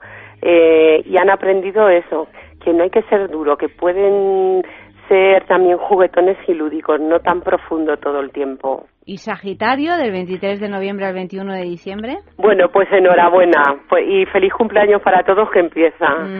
Eh, estos están lanzando fuego para arriba y lo que quieren es indagar, eh, nos traen la alegría y la visión, la espiritualidad, la maestría, todo lo que tiene que ver con el conocimiento. Entonces están por indagar con extranjeros. Con extranjeros, es que la cosa va, la Es cosa que va de además ahora como van a llegar muchos en Navidades y tal, lo tienen más fácil. O se van, o se van. O se van se incluso, claro. ¿No es que hay tanta migración Claro. debido a esta crisis que nos está asolando? Sí, sí, sí, tiene mucho que ver con, con toda la sexualidad del extranjero que viene, te, te da te- cuenta de quién eres y te pone en tu lugar. Pero también te hace que puedas vivir todo sin tener que anclarte a nada, ¿no? Que pasas por ahí y un día es aquí y otro cojo el tren a otro lado. Pues esto está Sagitario entregándonoslo ahora. Capricornio, del 22 de diciembre al 20 de enero. Bueno, Capricornio, como está opuesto a Cáncer, está teniendo unos momentos también descontrolados, donde se siente eléctrico y ve que lo primordial y lo que él para él nunca tiene valor, que, que es lo bestial, lo que es bruto, lo que no puedes, digamos, vacilar de ello ni salir por la calle diciendo esto es lo que a mí me importa. En cambio, a ellos les está trayendo están dándose cuenta que no es todo el estatus y en eso van a empezar a activar cambios hacia acercarse a cosas más primogénitas y, y primordiales y no de apariencias. Entonces se encuentran también un poco descontrolados. Por tener Plutón ahí les da más intensidad en esa búsqueda. Yo creo que, cuidadito, si hubiera arrabales, por los arrabales veo yo a esto buscando, ¿eh? ¿Y Acuario, del 21 de enero al 21 de febrero? Pues Acuario está en un momento mm, que se activan sus cambios. Eh, eh, cambia todos sus conceptos espirituales y empieza a verse a sí mismo como, como alguien que aporta mm, diferencias y que estas van a gustar. Entonces está viendo que todo lo que él imaginó y que ahora va a empezar a, a mostrar está gustando y ve que, el- que, que se da cuenta que a veces tiene que entregar algo y luego irse para atrás.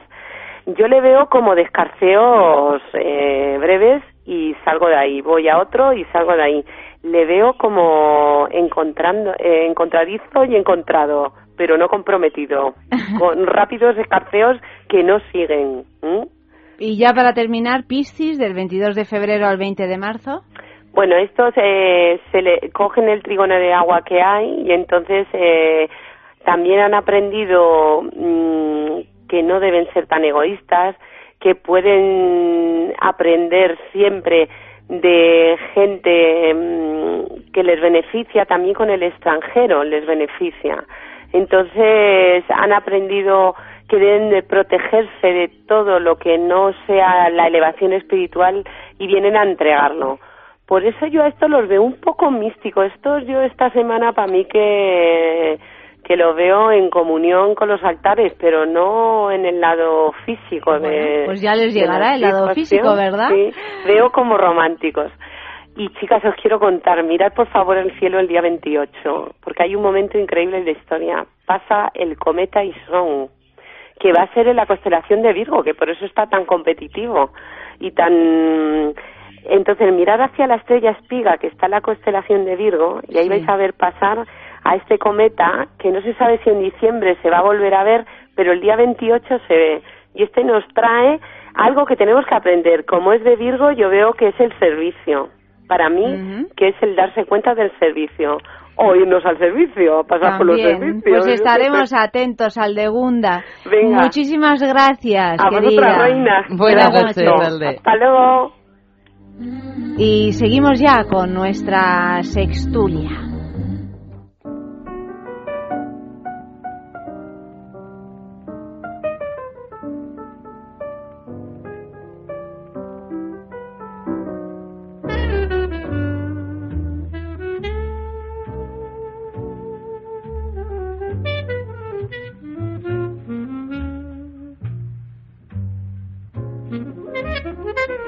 Y comenzamos ya con nuestra sextulia, nuestro noticiero ardiente, que hemos hecho una selección de las noticias así que nos han llamado más la atención. Y saludamos a Efe. Buenas noches. Noches. ¿Cómo estás? Muy bien. Casi dormido, como todas Casi dormido. noches. Bueno, es que a estas horas, claro, o, o- o se duerme o se viene a la sextulia. O se hacen otras cosas también. Se viene la sextulia. Se viene a la sextulia. Cualquier cosa antes que dormir. Cualquier cosa. Óscar Ferrani, buenas noches. Buenas noches y buen sexo. Maestro, ¿cómo estás? Maestrillo, ya lo sabes. No, maestrillo no, maestro. Oye, me da una... Sabes que me lo dices con rintintín porque no me gusta nada lo de maestro. Bueno, a mí me gusta porque me pone. Y además siempre me has Es llamado una cosa- trovador tú a mí. Trovador, ¿Qué viene esto de- maestro y trovador, Ahora todo. como vengo de invitado y no Claro. de esbirro, me das más jaboncito, ¿no? No te doy, porque Ya te sé. estoy muy agradecida. Yo vengo de invitado y no me da ningún jabón. o sea, Claro, pero es que... Tengo el seco. A ver si te lo he dado, Tengo antes, lavado de a ver casa si te lo ya. he dado antes de, de encender los micros y no nos hemos enterado. Tú sabes, eh, Efe, que para venir a la sextulia no puedes venir seco, tienes que venir con lubricante. Vengo menos en la lengua. aceitadito. Y, Aceitadito, por lo menos lubricante de agua o, o de silicona. Por ejemplo, aceite Eh, Johnson's ya sabéis que no, que puede alterar el pH de vuestras mucosas. Ahí, ahí está nuestro, ¿ves? Eh, nuestro trovador del sabe, sexo, sabe. que el que sabe, sabe. Aceite Johnson no y, Y otras aceite de cosas. masaje con componentes minerales tampoco, Tampoco. Que resbala muy bien, pero luego las mucosas a la larga pueden quejarse y decir, uy, me, Ay, que me me inflamo. pico, me inflamo, me pico, tengo una infección que antes no tenía. Claro, no has usado un lubricante adecuado y ante la duda saliva con la boca muy limpia, que es un, es un lubricante también muy eficaz. Y muy natural siempre al alcance. y, y baratito, ¿verdad? Tiras la lengua para atrás y empiezas a salivar y en vez de tragarla, pues al lío. Bueno, y además hay otra manera de generar saliva que es eh, sacando un poquito la barbilla, así como un poco pollo, Mm. y acariciándose con dos dedos de manera secuencial la parte de abajo de la ¿Ah, barbilla. Sí, sí. Bueno. A ver, a ver, hazlo otra vez. Así. Qué pena que no te vean. Lo están haciendo tanto tanto Oscar como es que Eva. Oscar también saca la mandíbula. Eso no También necesario. Amalio ha empezado a hacerlo, porque claro, eh, él, él ensaya todo lo que decimos aquí y hay también unas pastillitas que hacen que se salive más. Yo lo sé por el teatro y por el cine. Hay una pastillita que trae un, un caramelito y empiezas a salivar. Que un exceso también puede ser delicado. Sí, puede ser delicado. Sí, sí, sí. Bueno, todo en su justa medida. Primera noticia de la noche. Os leo el titular. Roban las fotografías eróticas de Nicolas Cage. Y por ¿Quién eso no tiene fotografías eróticas, no? Bueno, y sobre todo que yo no sé qué hará esta gente tan tan famosa con todas sus cosas íntimas porque están siempre rondando por ahí por la red. El caso es que Nicolas Cage está muy preocupado porque según ha informado eh, TC TMZ, perdón, una persona ha robado unas fotografías eróticas del actor con su exmujer, encima con su exmujer, una tal Cristina Fulton. El estadounidense está convencido de que el culpable es un ex empleado que se encargaba del mantenimiento de la casa de su exmujer, o sea que imagino que las fotografías andarían por ahí a la vista de todo el mundo. Como informa el portal TMZ, el nombre del acusado es Ricardo Orozco y por lo visto entró en la casa de la actriz el pasado mes de abril para robar cuatro ordenadores y un baúl con imágenes sexuales y se ha descubierto hace bien poquito. El ladrón fue arrestado el mes pasado, pero se declaró inocente y aseguró que él no sabía dónde estaba ese material, pero parece ser que el material sí que ha pululado un poquito por ahí. ¿Alguien lo ha visto? Eh, no lo hemos Yo visto, no. lo hemos visto, Y eso que me encanta Nicolas Cage. No ¿Te es que encanta tenga Nicolas un- Cage? Como actor, sí.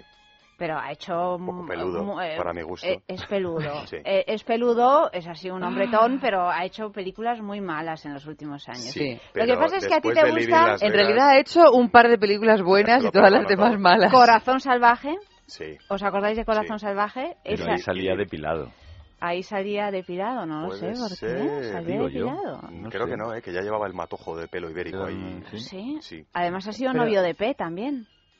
Ah, sí. Ha sido novio Ah, de sí, P, Nicolas verdad, Cage, hubo- uno de los... Lo que pasa es eh, que las fotos no, de la- no, no- no trascendieron, las de P. Las de con- P con no trascendieron porque P es mucho más lista que nadie. Entonces, eh, si es que la sabía, quiero decir. Pero vamos, hay como una moda ahora de, de robar fotografías eróticas Sí. que me parece O que- vídeos, o vídeos. Acuérdate de eróticos, o sea, Pamela Anderson y, y su marido este, que no me acuerdo cómo se llama. Bueno, y también la que le montaron... Tommy Lee, Tommy, Tommy Lee. Lee. La que le montaron a Schwarzenegger también. También. Sí, sí, sí, a Schwarzenegger le montaron una, no sé si publicando fotografías, pero también un empleado de la casa que... Schwarzenegger? eh, sí. Sí, sí, sí. El gobernador de Los Ángeles. Exactamente. también. ¿eh? Scarlett Johansson también. Ah, Le robaron un par de fotitos eh, insinuantes. por supuesto, a bueno a políticos también. eh, ¿Qué o sea pasa? que ¿Qué por defecto, si no se dice lo contrario, todo el mundo tiene un arsenal de fotos eróticas. Exactamente. Esto es lo susceptibles llamativo. de ser robadas. De fotos, y yo insisto con el concepto vídeo, porque Concepto vídeo es, es que el importante. vídeo también se lleva mucho. ¿Vosotros tenéis fotografías eróticas o vídeos eh, que se puedan ser Yo robados? solo de Nicolas Cage. Tú solo de Nicolas Cage. ¿Y por tú? cierto, no sé si me Que las compraste- robado. Oscar Las compraste tiene, en el rastro. Oscar tiene porque ha tardado en contestar. Oscar No, tiene no, lo- con las estaba- princesas, tiene fotos Yo iba, eróticas. iba Esto con retardo, iba con retardo y estaba pensando en lo de ¿Qué que tal si las ahora... princesas, Oscar? Estupendamente. Lo que pasa es que no se deja fotografiar. No se dejan, no me Como extraña. Son como vampiras. No, Sí. no salen en la óptica. Mm. Entonces, tengo yo muchas fotos que estoy yo solo en, en posiciones ridículas. Me da igual que me las roben porque parece que estoy haciendo un performance. En el fondo estoy con Uno de alguien. los tuyos, por otra Pero parte. eso lo que hace es alimentar tu fama de onanista, cuando en realidad... que Cuando es en realidad eh, están todas las princesas Claro, alrededor, pero lo que pasa es que no invisibles. se ven. Lo no se- esencial es invisible a los ojos. Hay Claro. que quererse mucho para tocarse bien y sin cargo de conciencia. Claro, por eso digo, lo No, el esencial es principito invisible a no, los se lo ojos. decía el zorro, creo. Creo Sí. que era el zorro que se lo decía. Se lo decía al pri- principito, Al Principito. pero el principito hizo suyo ese, esa consigna. Luego sí, más adelante. A mí me impactó ese libro que no veas, Sí, hablando de sí. todo, un po- hablando de Ah, sexo. hablando de sexo, que no tiene nada que ver con el sexo, sino... Bueno, bueno, es un poco existencialista Ah, es muy también. ¿no? sublime. El- Eh, es o sea, de verdad. sexo inter- sí, porque tiene un rollito con la rosa ahí que, que es afectivo y entiendo que no lo cuenta que hay sexo. Yo creo que sí. se que hubo algo. enamora de la En el rosa, asteroide pero no B600. puede... En, sí, en el asteroide, Yo pero... en el asteroide hubo ahí alguna afer, no sé si con lubricantes o no, pero hubo algo entre la rosa y el Hombre, con la rosa como no ponga lubricante es malo, ¿eh? Depende. Justo en el corazón, en el centro. Bueno, el caso es que se fotos, publican por todas partes Sí. fotos eróticas, todo el mundo tiene fotos eróticas, tiene vídeos, como, como dice No, Eva. yo digo lo de ¿Esto? los vídeos porque la foto erótica, bueno, a mí que me pillen una foto erótica no me hace gracia, pero que me pillen un vídeo ya me parece que me hace menos gracia. A mí sobre todo se me pasan las ganas de hacer vídeos, ¿no? Si es que alguna había- vez las Bueno, de hacer vídeos y de difundirlos o de subirlos a la red, porque tú puedes hacer vídeos y guardarlos en una cómoda en tu casa Ya, donde se si guardaban los roban caudales. O si tu marido se, mm, se para y se enfada y hace algo... O sea, La gente es muy vengativa. claro, no, no se sabe nunca qué puede pasar Y con además eso. lo que tiene Internet, como todos sabéis, es que es indeleble. Hmm. Luego no hay quien haga desaparecer no ya fotos eróticas, Sí. sino la foto en la que estás medio borracho en una fiesta. Además, la subiste tú, Exactamente. como un incauto. La subiste tú. Eso es lo peor, ¿no? Pero de todo... Y ahora lo- el currículum es algo que se ha pasado de moda. Ahora la gente te busca en Internet y lo primero que ve imágenes. eh, F. allá, y te ve ahí con la tuna de derecho. Exactamente. Timor. Y dicen, ah, vale, qué tío. Pero, pero tú Qué crees... habilidades sociales. Pero, pero Efe, ¿tú crees que, esto de que, de que haya un eh, así un mercado negro de fotografías o de vídeos eróticos significa que, que ahora se hace cada vez más? O sea, que entre las parejas es un juego que está cada vez más de moda o siempre lo ha habido y simplemente ahora con todo el lío de internet y tal estamos más expuestos.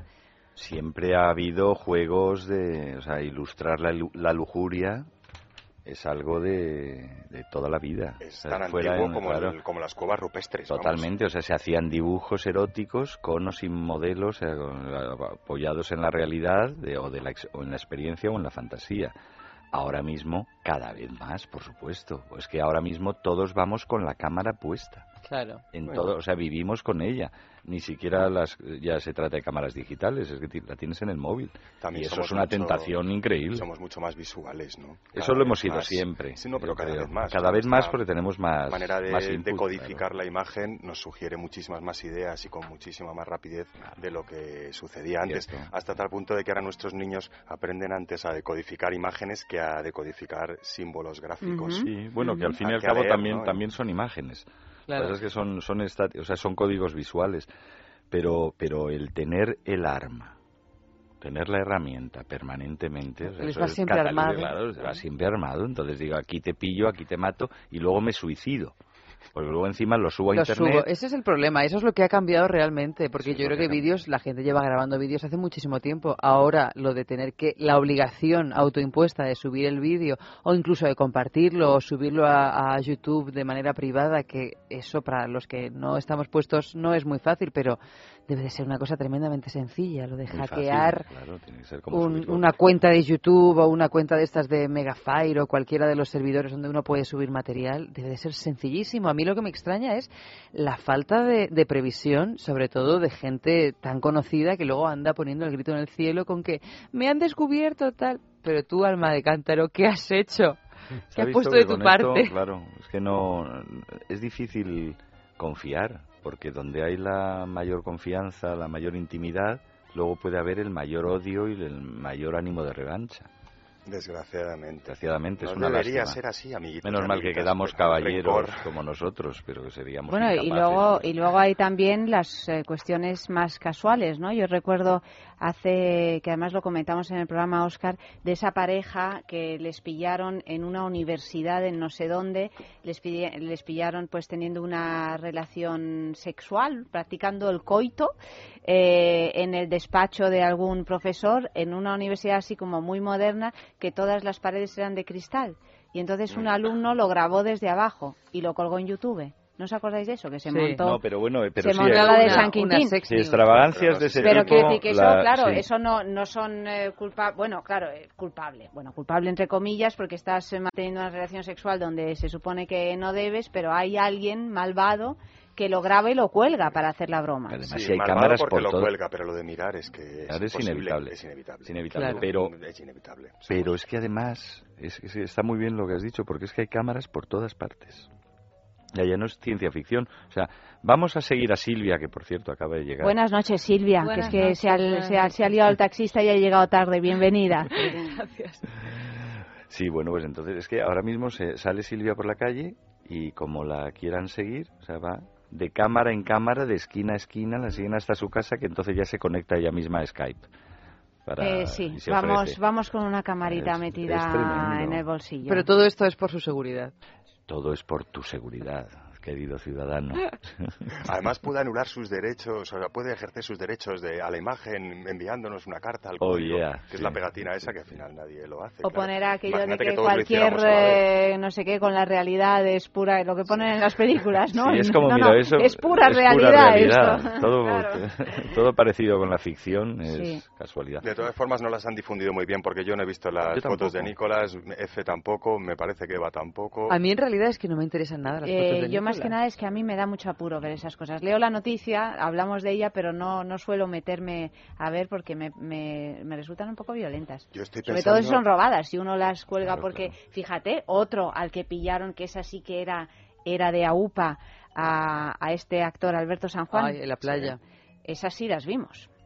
Yo las vi. Bueno, esas. y también, y también Alberto vimos... San Juan en la, en la su playa. matrimonio o algo bueno, así, no bueno, sé, algo que bueno, tuvo, suena- tuvo unas repercusiones personales, creo que en la vida de ella, eh, terroríficas, pero aparte eran unas imágenes tan mm, Explícitas. explícitas, porque era una práctica de sexo oral del uno al otro. Y por otro lado, un momento apasionado maravilloso, porque se veía que estaban Claro, disfrutando que y diga, pasándolo claro, muy pero bien, eso- pero, esto también es eh, pero qué bárbaro que tiene te... una parte de, eh, de exceso de audacia Sí. porque claro habrá quien diga pues que no lo hagan por ahí donde no deben Ya, pero Por yo no estoy de parte, acuerdo claro, con no esto, no yo sí, no estoy yo no no Mm. digo habrá quien Sí, diga claro. eso Menos claro mal. tú estás en una cala desierta en no sé dónde pues para qué son las calas desiertas pues para pescar, eh, percebes, ¿no? Claro, para hacer cosas que no Hacer se hacen en de calas esas llenas de gente. Pero con de toalla debajo, porque si no lo de la arena es un infierno. Como No, mucho. él siempre da su consejo Sí, sí, su para consejo está muy bien. el- Vaya, el- que nos vayáis al lío a la playa sin toalla, por favor, ya lo decía la canción, porque luego, vamos, allí puede... Por un tema de salud genital. Sí, por un tema de que, imagínate, tener medio desierto del Sahara. Yo creo que, de- que debería de haber un control de Estamos imágenes, vigilados por todas partes. Oye, tenía vigilados hasta el fondo. una idea chiflada. Voy a eh, proponer a, a mis amiguitos y amiguitas del sector de la juguetería erótica que creen una tienda de campaña como la de Obama para grabar tus vídeos íntimos completamente aislado de las señales de búsqueda. ¿Os habéis enterado que, que ahora No. va Obama con, a los hoteles con una tienda de campaña muy especial que se la ponen en la suite y él todas las comunicaciones cibernéticas y todas las conversaciones telefónicas las tiene ahí dentro para que no puedan captarle y robarles la señal y estas cosas y Ah. espiarle, ¿no? Ah. Entonces pensé que eso sí que lo sabíais, porque eso, Pues no lo eso sí sabíamos, ¿no? sí. Bueno, pues yo estaba pensando eh, chifladamente en... no, pues no tiene gracia, sino hacer lo Esta mismo. broma. hacer lo mismo, grabar tus vídeos pornos casero, eh, porque ahora hay que tener mucho cuidado. También tú estás grabando un vídeo y a lo mejor lo tienes mm, conectado a la mm, tablet y la tablet no tiene pin para entrar, entonces pueden entrar por tu, o sea, la que te- nube. por la nube te pueden estar sí. mirando tus tus contenidos y audiovisuales. Bueno, pero esto de la tienda enteres, de campaña, fíjate, si lo hubiese sabido Strauss-Kahn, eh, a lo Por mejor en el Sofitel poner la tienda de campaña Sí. y, y, y no... No obstante, no es, Y no pasaba es, nada. no es suficiente. Y sería hoy por hoy director del con FMI. escafandra y traje de astronauta para ya estar fuera de rango. ¿no? Claro. Estamos, no es que seamos piratas de lo que nos acusan, es que nos están pirateando constantemente. Bueno, y algunos se dejan imagen. piratear porque si yo soy Nicolas Cage, Somos eh, objeto de no piratería. tengo las fotos con mi churri tiradas por el salón y si las tengo cojo a mi empleado del hogar y le hago firmar un compromiso de confidencialidad como ya hacen cada vez más famosos con su servicio doméstico.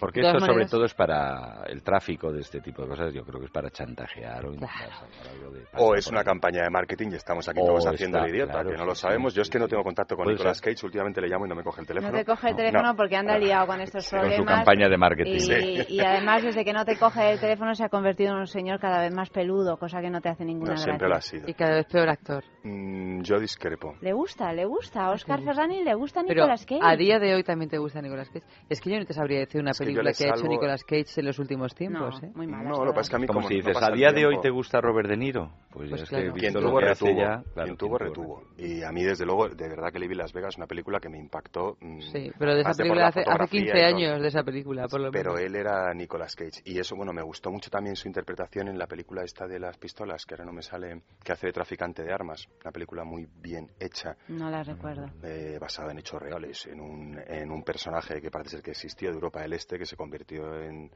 El señor Eh, de las armas, gracias Amalio, ahí has sí. estado. un peliculón impresionante. No sé, me gusta Nicolas Cage, pelos mm, aparte. Bueno, pues nada, que, que le gusta a Nicolas Cage, un poquito de música, con pelos o sin pelos. Pictures of people taking pictures of people taking pictures of people taking pictures. I pictured Just holding up a to our. I took a picture of you, took a picture of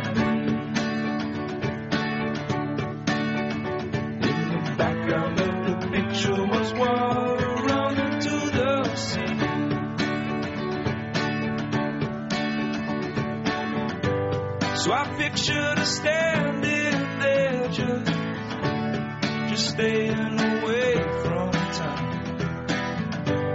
Just watching it like a river as it slowly washes by. Washes by.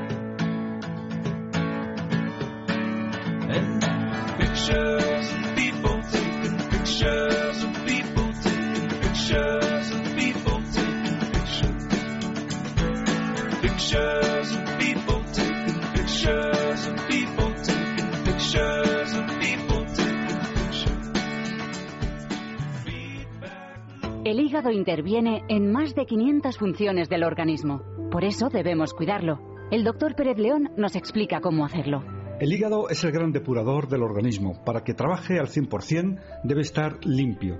La forma más natural de conseguirlo es con Depur Plus, un preparado a base de plantas que nos ayuda a eliminar las toxinas del hígado. Depur Plus, de laboratorios.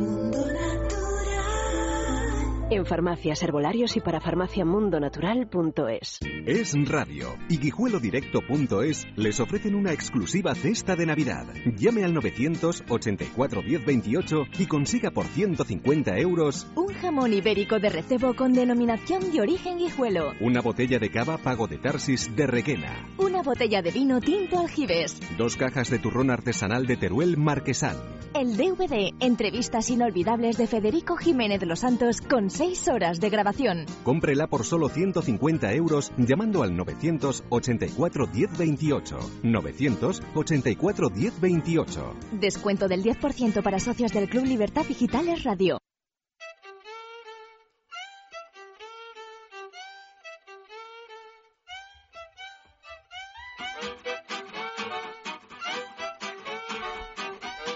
Bueno, y tenemos nuestro concurso Bailelo como todas las noches. ¿Cómo puedes eh, conseguir uno de estos objetos de placer exquisitos? Pues yéndote a una boutique erótica, tecleando www.lelo.com y ahí en su tienda online pues encontrarás todo lo que desees e incluso algo más o participando en nuestro concurso. ¿En qué consiste nuestro concurso? Os pedimos que nos enviéis una foto de algún lugar donde os gustaría o donde hayáis mantenido un encuentro apasionado. Pues eh, precisamente hablábamos de las fotos que tenemos todos en el móvil, de los vídeos. No queremos que enviéis vídeos eróticos ni fotos eróticas, pero sí de un lugar donde sucedió algo. Esta misma radio, por ejemplo. Tú, Siempre dice lo Sí. mismo, F. F siempre Entonces, dice lo mismo, pero es que esta radio cosas. está toda llena de cámaras, F. No se puede. No se puede. Antes he llegado a la puerta y me han abierto antes de llamar al timbre porque me han visto por la cámara. He dicho, ¿esto qué es? Es que hay una cámara. Digo, ah, pues... Yo creo, Ayanta, que hay Ah, por gente eso que no me encuentra la abren nunca. manera. Por eso no te abren nunca.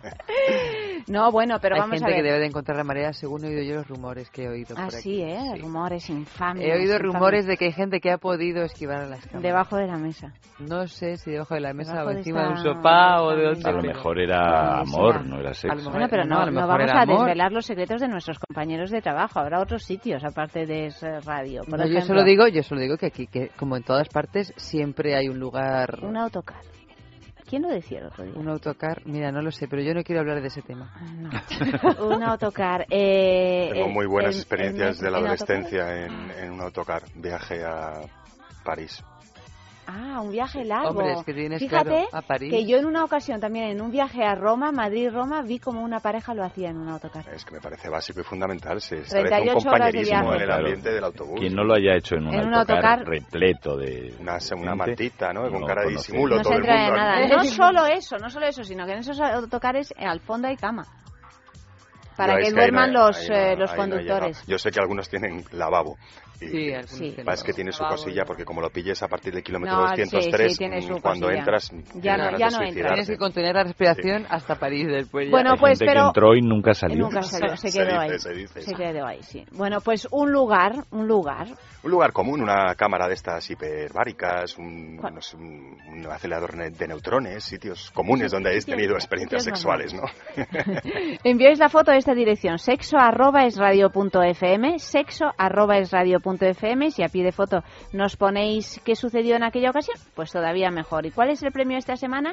El IDA de Lelo, que es eh, lo ultimísimo que ha sacado Lelo. Es el primer masajeador para parejas del mundo con mando a distancia que combina potentes vibraciones con placenteras rotaciones al mismo tiempo. ¿Lo has visto, eh, Es un- Oscar? Es un petardo la bomba. no apto para, para petardos sosos, porque la verdad es que es un que- dispositivo que se introduce a medio gas en la vagina de la mujer a modo pinza, Sí. pero añade el plus de que en vez de dar vibración al punto G y al clítoris de forma simultánea, añade vibración sobre el clítoris y rotación con vibración sobre el punto G y todo ello con la posibilidad de que un pene se introduzca en, en la vagina. No sé qué estamos haciendo aquí Es realmente. una especie de... Sin probarlo, o sea... Vámonos a Suecia ya. Vámonos a Suecia, vámonos a sí. Estocolmo del tirón y... Oye, y además con la tecnología Sense Motion, que me ha encantado el vídeo que han publicado recientemente Sí, en YouTube todo. sobre es, es un chico y una chica vestidos que él llega a casa y se encuentra el mando Sense Motion Mm. allí encima de y él ya sonríe porque sabe de qué va el rollo. Coge el mando, va al salón y ve a la chica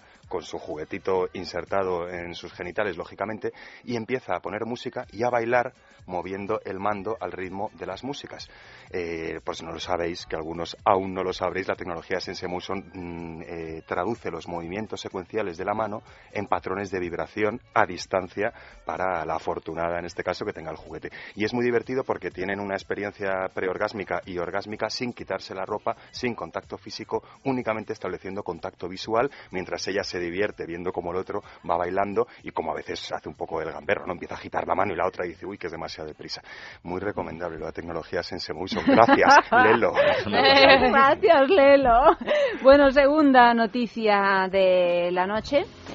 Continúa el tirón de 50 sombras de Grey, también en bibliotecas, pero de una manera Sí, diferente. De, de una manera muy, muy diferente. Bueno, el caso es que dos profesores universitarios belgas decidieron aplicar sus conocimientos sobre toxicología a los 10 libros más prestados en una biblioteca de Amberes. Según Me lo estoy recoge- imaginando. No, sí, sí. Pues imagínate que, que sigo leyendo. Según recoge la revista Time, cada obra fue sometida a exhaustivas pruebas de bacteriología y toxicología y los resultados han revelado que entre las páginas y sobre las cubiertas hay más gérmenes de lo que los profesores esperaban. Aunque los 10 libros analizados contenían restos de cocaína, los 10 libros Eso, casualmente, eso. yo no sé si Lo sabemos, lo pero sabemos. de todas maneras, no, esta, esta cantidad de cocaína no era suficiente para que los lectores sintieran sus efectos por el mero hecho de tocarlos, pero sí para dar positivo en un control de drogas. Aún así, el resultado más repugnante lo encontraron en el ejemplar de 50 sombras de Grey, que no tenía restos de cocaína, sino de otra cosa. Tampoco de semen, que es lo que estamos pensando No, todos. tampoco de semen. No, tampoco de semen. No, No, va mucho más peor. allá la cosa. Y es que la obra de la trilogía erótica creada por la británica E.L. James dio positivo en la prueba del herpes genital. Pobre libro, le contagiaron. Eso sí, los profesores aseguraron que las concentraciones del virus eran tan mínimas que no había riesgo para la salud pública, por lo que sería imposible que una persona que sacara el libro de esa biblioteca de Amberes lo contrajera al pasar las páginas o al manipular un ejemplar. De todas formas, no os frotéis con los libros de la biblioteca No, en mucosas genitales porque es un No, ya riesgo. es la marcha que hay en la Biblioteca Nacional últimamente. Mañana a las 9 de la mañana tengo que estar allí y voy ya, Ya esperándome cualquier cosa. Ya te vas con los preservativos, con todo tipo de Con. La con la tienda de campaña de Obama, con, Con todo, con todo No sé, puesto. es que luego dicen de si desaparece el libro del papel, es que por pura profilaxis. El ebook. Qué fuerte. No, bueno, por Que cierto, que lo de eh, ¿qué has dicho cocaína o algo así, Cocaína, esta cosa cocaína. que no sabemos este eh, Cocaína. analgésico, creo. Es un ingrediente de la Coca-Cola. dice. Ingrediente de la Coca-Cola. O lo Sí. fue. Bueno, pues es que yo, no es la primera noticia que oigo de que se encuentra cocaína en prácticamente todas partes. Lo de los billetes, ¿escuchasteis eso? Bueno, lo de los creo que es que billetes en sí. Lo de los billetes, creo que eran los billetes de 5 de cinco sí, euros. En España estaban todos plagaditos de cocaína. Pero porque los utilizan para drogarse. Hombre, por ¿no? supuesto, claro, haces el Claro. circulito y lo fluye utilizas. la cosa? ¿Cómo fluye? Bueno, perdón, yo es que soy la persona menos drogadita del mundo, por eso lo pregunto con toda Qué mona, ¿eh? Me ha parecido... Lo utilizan para drogas. De utilizar los Las cositas pequeñas están ahí por todas partes. Los de 500 euros no los ¿No utilizan habéis para oído una, alguno habrá? bueno, sí, para estas lides sí, pero para comprarla. Comprarla, más bien. Pero ¿no oísteis una vez que, que una parte infinitesimal del aire que respiramos Está llena de cocaína. No, no, lo respiró Aristóteles, el mismo.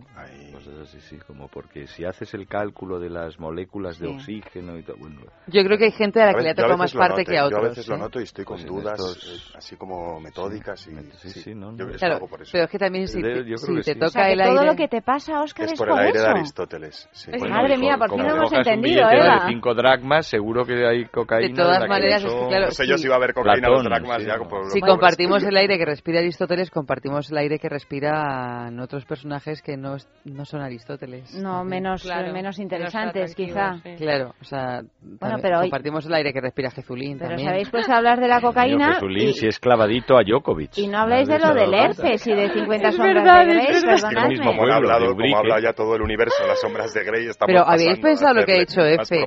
que Jezulín es clavadito a Djokovic. Yo nunca, había, nunca me había dado Sí, yo es cuenta que hasta los que lo has dicho. estas, parecidos muy curiosos. Djokovic Tenista, es el, un tenista el gran que- que tenista yo no sé si es Nadal, número ¿no? uno o número dos ahora mismo. El dos, pero es que es un Pensaba monstruo. que era, que era el que se Djokovic había de Ubrique, clavado los son- testículos en el- la Plaza Roja el otro No, día. ruso, Djokovic, Ese era Piotr.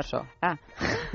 Como, ¿os acordáis de Rijkaard, el que- jugador Sí. que luego fue entrenó al Del? Barça, sí, sí. Esclavadito a Scooby-Doo. Rijkaard en localizo. Es que me sacas de, en deportes me sacas del sexo y, y me pierdo completamente. Pues, o sea, de sexo acro- acrobático. Sí, me gusta Bondage, porque no es un de- deporte de competición, al menos en su más pura esencia. A mí los deportes de competición desde pequeñito siempre no los he entendido, no comprendía. Por, ¿Por qué tanta cosa, verdad? A mí me pasa lo mismo. me traumatizaron en el patio del colegio. Yo quería ir en el equipo de fútbol de mi amigo y me que no, que tú vas en otro equipo, que no me la puedes pasar, Pero, no Óscar, entendía eso, nada. Eso es porque eres cáncer. Gracias. No, eso es porque es Oscar Fer- Ferrari. No, no, perdóname. A pesar de que sea Oscar Ferrani, hay un patrón que yo creo que también se repite por esta cosa de, de los signos de agua. Bueno, perdonadme que insista, pero lo del herpes es que a mí me parece impresionante y no habláis de ello. A mí es que me ha dado asquito O sea, porque me encanta coger asquito. libros de la biblioteca, incluso que ya he leído, y me mola ver las fichas, las entradas que ha habido y las anotaciones que hace la gente y tal. Me y ahora no sé yo si voy a es perderle que- el gustillo. Vamos un a poquito ver, de es grima, que- porque no. yo que cuando entro así, del otro día estuve en una biblioteca eh, en, en la Biblioteca Histórica de Valladolid, que hay unas cosas, imaginaos, increíbles, de hace 500 años. Entras y huele a papel, Mm. sí, o sea, que alimenta, ¿no? Pues esto me da un poco de aprensión, ahora pensaré que huele a herpes. Pero es Sí, que, huele es que hay una cosa que es que no, no estáis Son pensando. comentarios muy peligrosos. Ella se ¿eh? Hay frotó una con cosa- el libro. Claro, Se esa frotó Ella con se el libro, frotó claro. con el libro. El herpes genital solo Ah, vive no había en el caído. gen- Menos mal que me has solo vive en los iluminado. Ayanta. Esto es como no, de los pero lo digo porque muchas veces se confunde, se piensa que el No herpes me genital digas. es como el labial Sí. de los labios. Eso porque no oyeron nuestro boca. programa hace 4 o 5 años cuando decíamos eso. que cuidadito Pues con que las sangrantes cuando practicas el sexo oral, porque estás muchísimo más expuesto a contraer una infección de transmisión sexual tan Claro. incómoda como el herpes genital. Claro, pero por eso digo Mm. que anda que frotarse con un libro, con la de cosas que hay con las que uno se puede frotar, pues con... Pero a lo mejor era porque era el 50 sombras de Grey. ¿Y por este. qué no le puso una barrera de tan látex de esas que hay con saborcitos para hacer sexo oral con seguridad? Me pregunto Porque estaba yo. en una biblioteca. ¿Existirán preservativos O para sea, que libros? se frotó en una biblioteca. No, no, No, yo no, no, no. Esperemos Ah, que se lo llevó sabemos a su dónde. casa. No Ah, sabemos dónde. sí, no A lo mejor sabemos. se lo llevó al ver, o se frotó, pero no que es que se frotara el libro, natural.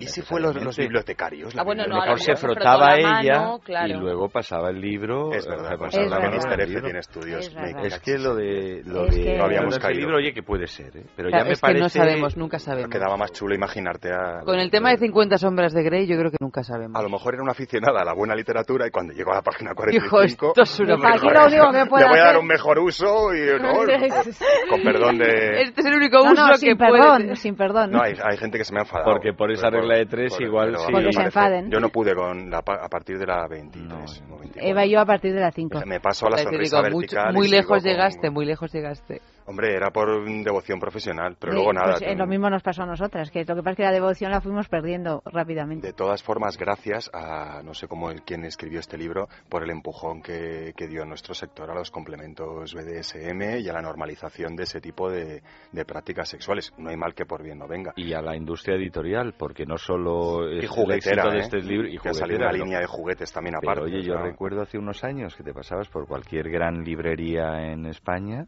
eh, vamos, la Casa del Libro en, en la Gran Vía o cualquier, y decías, a ver qué hay de literatura erótica, y veías un rinconcito, tres tres ejemplares de la extinta sonrisa vertical o de, Mm. o de Tusquets o alguna cosita suelta o nada o- y de repente con un aluvión lo que ocurre es que bueno los normalmente los aquellos tres ejemplares eran de clásicos o de cosas como la Venus de las pieles o los de siempre y de repente aquí nos encontramos con 50 sombras de Grey 49 coloritos de San Pedro eh, 100 canciones violetas y ya claro es Todas con la misma portada, lo que además. pensaba el otro día es entre todo este aluvión de, de miasma de, de- de- De herpes. paraliteraria y Mm. herpes ge- genital y- eh, no igual hay obras verdaderamente interesantes coladas y claro ahora mismo cualquiera que haya leído una o dos y diga bueno todo esto es basura se pierde la oportunidad de encontrar algo bueno o porque yo no he leído ni una crítica buena de nada al respecto ¿eh? No. o sea con igual que ha, ha tirado todo este este género gracias a las 50 sombras de Grey que se extinguirá en cuanto pase de moda pues igual ha barrido con la consideración así eh, genérica de que todo es una basura. Bueno, pero fíjate el bombazo. Ahora que cualquiera se día- atreve a, a publicar una libro, porque El vamos, directamente que se fue considerará en su basura. día F, la, eh, las heredades de Lulu, de Almudena Grandes, que es una muy Que buena muy bien, vamos, nada novela ver, erótica. es- yo creo que es, vamos, que es muy buena realmente esa novela y, y sí marcó en España, porque luego no, no, no sé Pero si se nada comparable, No, marcó, porque bueno, hubo, sí. Pero sí, arrancó. sí en España fue una novela que tuvo mucho Yo éxito quiero contar dos cositas que, que son curiosas al respecto. Ya hace cinco o seis años, o sea, bastante antes de lo de 50 sombras de Grey, una eh, gran amiga mía y excelente poeta que eh, había publicado un verso, eh, un poemario de, de poesía sadomasoquista, que se llamaba Versos de Perra Negra, pura Salceda, una mujer encantadora, me enseñó el manuscrito, el borrador de una novela que se llamaba Perra Negra, en las cuales los versos estaban insertados, los versos de aquel poemario estaban insertados en la acción, que era una historia interesantísima que necesitaba, pues no sé, era un borrador, un poquito de edición, de eso, de vámonos dos semanas a Andorra, nos encerramos y dejamos un novelón, o sea, tu novelón. Lo que pasa es que no tenemos dinero para irnos dos semanas a Andorra, entonces, bueno, la cosa se desinfló y se ha debido de tirar de los pelos de su hermosa cabellera, por cierto, porque hubiera sido o no, pero la bomba, porque además era una novela excelente, que trataba estos temas que ahora se han puesto de moda de Átame. Por tal. Y la segunda, hablando de las edades de Lulú, esta no me resisto. de- Voy a hablar de la experiencia de mi madre. Ay, esa es, Sí. es, es muy buena. es Tú muy la buena. conoces, te la conté Sí, un sí. día, ¿no? Bueno, mi madre, que es una señora de perlitas y, y pendientitos, clásica, de, de Madrid, y católica y conservadora, aunque bueno, con semejante hijo y prole ya se va acostumbrando a cualquier cosa. Y ávida lectora de casi todo lo que pilla, pues encontró por allí, por, por casas, eh, las edades de Lulú. Y un par de días después, recuerdo que baja las escaleras y dice, hijo, de verdad, yo porque no me la he acabado porque no puedo dejar de acabar un libro cuando lo empiezo, pero si sé que es esta cochinada, no hubiera empezado a leerlo. Y me quedo, mamá, los pri- la primera página es un trío de hombres con una mujer que se mete, o sea, no me digas que lo descubriste en la página 45. Dijo, ah, hijo, desde luego como eres. Y se fue. Es tabú. No se vuelve a hablar de las edades de Lulú. En... Yo le voy arrimando libritos, a ver si cuela. y no- ¿Tú, dice has leído eh, Las 50 sombras? Leí el primero. Leí el primero. para más siempre. claro, claro. O sea, leí el tochos, primero ¿eh? y, y no, no pude con el segundo. O sea, Bueno, pero el quería leer también entero. para tener una opinión, ¿sabes? Al respecto, porque si no es que no, no puedo. Ya estabas fuera de las conversaciones, ¿no? Porque no, claro, un fuera de las momento que- conversaciones y sobre todo con mi edad, que es que todas, todo el mundo se ha leído, tanto hombres como mujeres, el libro también como para poder dar mi opinión. Y me leí el primero y con el segundo, o sea, es que dije, ¿pero menos te lo acabaron. No quisiste ni opinar, ¿no? Me, me acabé el primero, pero el segundo no. Es que, me- de hecho, antes de leerme el primero, compramos, mi compañera de piso y yo, los tres libros y dividimos el precio entre las dos. Como diciendo, venga, nos lo compramos, leemos los tres. Pues yo qué sé, estaba de moda, tal, y dijimos, bueno, lo vamos a leer. O sea, un tirar el dinero a la basura. Porque es que fue leerme el primer libro, de esto que estás con el libro dando vueltas por la casa, que no te apetece, que llevas dos meses con el libro, que... Y el segundo ya te digo, no Ya lo te lo acabaste por amortizar, por lo menos. También No, como, no, a ver, como- también como porque madre. yo esperaba que Porque había que acabar el ver libro, ¿eh? Con la diferencia de que las edades excita y 50 sombras de Grey no. No, y con la- las críticas de la gente de mi edad, sobre todo de, mi, de, de mis amigas, o sea, de mi compañera de piso y tal, eran de, oh, qué historia de amor, me encanta, es muy interesante, habla de sexo, tal, como que era un Pero tema muy sobre todo atractivo. por el amor, ¿no? Es como No. comprarte el Playboy por los reportajes. Pero por lo visto tiene una historia de amor bastante... Sí. Bueno, en fin, un poquito de música y vamos con la tercera noticia.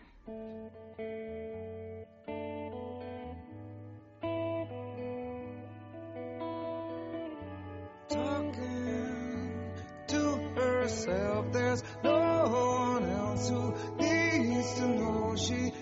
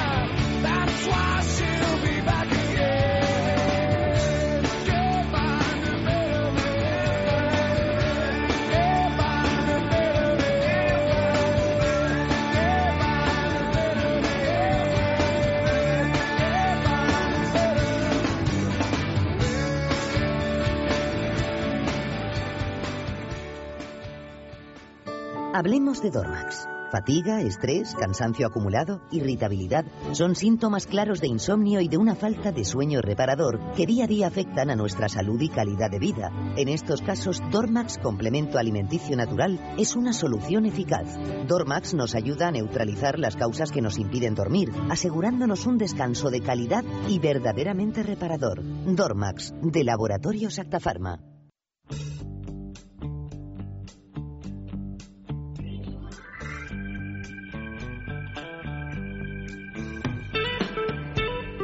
Ay, ¿cómo, vuestro hígado, cómo, está tu hígado, Oscar?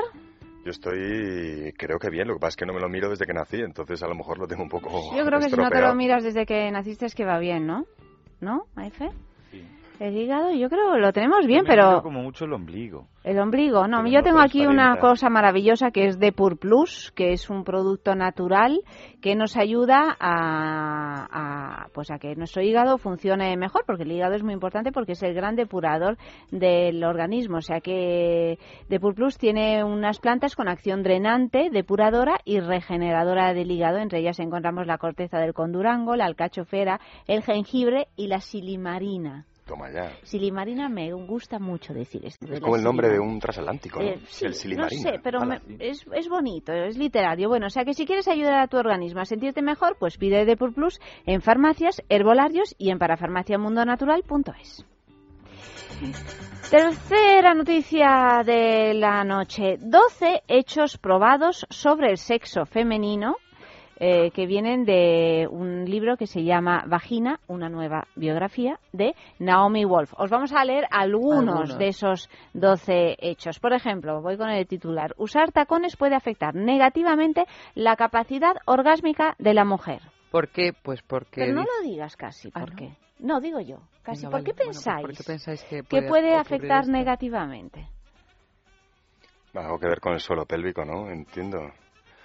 Yo había oído que poquito va bien y mucho demasiado. Estás cargando. ¿Pero Puede que eso ser ya lo habías oído tú por otro lado? Es que es Suena, sí. Pero, eh, pero que soy un friki del asunto, hombre. Como no me enteré yo de estas cosas, ¿quién se va a enterar? Me enteré yo. O sea, ¿qué es eso? Imagínate. Por ahí van los tiros, ¿no? Un poco. Hombre, la pelvis, la pelvis tiene algo que ver. ¿No? Ah, no, van Porque, es, bueno, sí, porque los tacones crean una contracción en el suelo pélvico y dificultan las contracciones típicas del momento del orgasmo. Ergonomía. Eh, dice la autora que si una mujer está al borde de los 55 años, al borde de los 55 años como si eso fuera un un abismo, precipicio. y usa tacones habitualmente, puede estar perdiendo eh, pues vivir la experiencia completa de un orgasmo. Pues no estoy de acuerdo. A ver, ¿por qué no estás de acuerdo? Porque probablemente si lleva unos taconazos tendrá más posibilidades de alcanzar cualquier tipo de orgasmo. Sobre todo si está muy alto, ¿no? óptimo, O sea, pues claro. pues, la cosa así, la ergonomía. O sea, si vamos a, si hacemos tabla rasa y todas las mujeres puestas ahí en fila, como les gustan los estadísticos. Entonces, vamos a ver, todas van a ser eh, amadas del mismo modo. Y algunas, aparte de las diferencias personales, se establece que la variable del tacón, pues eh, la contracción que provoca, eh, sí, sí, pero en la vida real, una mujer con tacones, el, el- el llevar tacones también por un principio de ergonomía y de fisonomía, hace más atractiva a la mujer. Levanta los glúteos, la hace más garbosa. Hace si las piernas más bonitas, hace las piernas más más bonitas, más largas. Con lo cual es Esa un mujer reclamo se siente sexual. más guapa. La mujer se siente más guapa, muy importante, muy, Muy bien, importante. te veo que vas aprendiendo. Sí, voy aprendiendo, Ya sobre no todo porque no me pongo niña. jamás tacones. Eso porque yo No la he visto en tacones. cuatro años en tacones en mi vida. No, es dificilísimo verme en tacones porque a mí, a diferencia de las mujeres que se sienten mejor consigo misma, a mí se me quita las ganas de vivir Bueno, pues directamente. no de tener orgasmos. Tú, tú sino- no te arriesgues. Yo no me Tú arriesgo. si te va bien así, no te arriesgues. Sí, sí. Pero a las que lleven tacones y se sientan felices, eh, atractivas y, y hermosas, O que sea, tampoco se arriesguen. Estamos en desacuerdo con Naomi Wolf, los tres. Yo sé, como no tengo, muy pocas veces me he puesto tacones. tacones, y Muy nunca he mal, tenido eh, vagina. O sea, si además tú que eres un defensor de, de la ausencia de géneros, deberías de ponerte tacones de vez en cuando. He dicho pocas veces, no he dicho que nunca. Ah, o sea, que alguna vez te has puesto tacones. Me he pintado más veces el ojo. Muchísimas más. el ojo, a veces pintármelo hasta me, me gusta. Me encantaría verte con Sí. tacones. Ay, pensé que ibas a decir con el ojo pintado y digo, También. la próxima vez vengo. También. ¿Por qué no venís la próxima vez todos vestidos de chiquillas? Bueno, habla con producción, yo por un, un módico precio.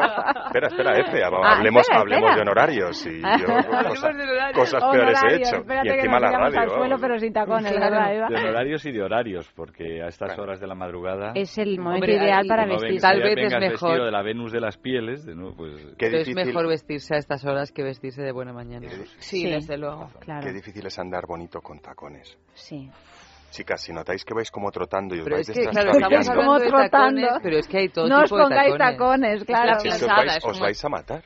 No, que pero sobre es que todo- están los tacones que te, que te favorecen hasta incluso el andar y luego están los tacones, pues estos a lo Leticia Ortiz de 15 centímetros, que es imposible dar un paso y que a veces ves a mujeres por la calle que da más pena que, que, que otra cosa, verlas como el tacón les va así temblando a cada paso. El y tema de la piensas, aguja, ¿no? Que está Pero- como pero bien para un vídeo de Pero aquellos. El tacón por defecto es incómodo, o sea, te puedes Hombre, sobre acostumbrar, todo cuando pasa hacer de el seis pie más centímetros. duro, tal, pero- no sé, mí- que- El tacón, yo no los llevo, yo soy la Ah, vale. primera en salir de fiesta con tacones y estar hasta las 5 de la mañana en una discoteca con tacones, pero se pasa mal, o sea, en ningún El momento... otro día te vi con tacones y andabas de un modo muy gracioso. Sí, porque tenía agujetas, he de decir en mi defensa. Pensé Que ibas a decir tenido- porque me había tomado ese whisky. Pero no, no, que, que aparte de llevar tacones, juego al- en un equipo de fútbol Con y tacones. tenía agujetas por ello y por eso no podía. Pero hay una cosa que yo ¿Jugas creo que con tacones, sí, fíjate ahí donde la ves. Con tacones hay que andar Silvia, despacio. ¿eh? A ver si van a De pensar portera, que- No. Creo que ha jugado un día. Bueno, pero que tengo un Bueno, partido mañana. Aquí tenemos varias conversaciones cruzadas. Yo Sí. pienso que con tacones hay que andar despacio. Sí, y que con esa paso es la corto. cosa, despacio y con paso corto. No estoy Pero en absoluto de vamos- acuerdo. Ah, está. No, yo tampoco. Bueno, ya está. En absoluto, vamos, eso es Despacio porque no sé, pero con paso corto. O sea, despacio tal vez, pero con paso corto. más bien largo, te digo. Largo. Yo creo que más bien Largo, que corto, largo. ¿eh? Tienes razón. Sí, Pero no, es que a mí el paso largo, si lo das muy largo, es cuando haces la curva esta un poco Tyrannosaurus Rex. Si tú te das cuenta, que, es un poco Claro, como pero- chican. Si no sabes darlo. pero ¿Sabéis a con más me o menos estilo, la- las mujeres que llevan tacones yo creo que suelen dar los pasos más largos que cuando no llevan tacones. Sí, Con más yo estoy de estilo. acuerdo. Porque Claro, me refiero con más o menos estilo, que hay gente que le sale al modo Tyrannosaurus Rex y otra gente que le sale a modo... Pero luego está el De modo bailarina de- de, Bolshoi. de taconazos y y pasitos cortos. Claro, Bueno, luego también. están, claro, las orientales. gusta, no sé, creo que hay un paso para cada pierna y para cada tacón. Y la cosa es que, como llevar o no tacones, el tacón bien llevado, mi gusto, a mí me parece una cosa que se Bien agradece. puesta. Bueno, Bien. dice otra cosa nuestra querida Naomi Wol- Wolf, eh, una cosa un poco extraña. Sí, que además luego, por otra parte, creo que la contradice en el punto Sí. siguiente. Pero bueno, en primer, en primer lugar vamos con el punto número 6 de este decálogo, que esta mujer afirma que sentarse en una silla puede ser suficiente para conseguir la excitación sexual en una mujer. Hombre, pues cómo no. Yo no tengo culpa, pero claro que sí, ¿no? Como apriete bien la pierna y estés ahí triqui triqui, ¿no? Bueno, culillo un poquito en pompa, vosotras sabréis mejor dónde toca, pero toca, ¿no? Ahora estamos todas como haciendo sí, desde luego. en la silla para ver Sería si- posible. O sea, si, pone- si Sería ponéis el posible. culo en pompa y cerráis las piernecitas Ah, o claro. incluso la cruzáis un poco y hacéis este movimiento así, vamos, no me digáis porque yo os he visto en los transportes públicos, yo he visto a tías... ¿No sabéis? En transportes públicos. Yo he visto en ¿Tú has un visto Albia- eso en transportes La- públicos, Magic Pepe? Bus, donde Magic iba Bus, Oscar. autocar. en un Albia... Ese autocar de Madrid-París. El Albias No. que le dejó traumatizado, ¿eh? No, para en bien. un quiero tren decir. Albia yo vi una chica que estaba masturbándose sin manos mientras leía. Me quedó Hombre, pero mira, con, con el precio que tiene el tren, Oscar, hay que sacarle partido de cualquier manera.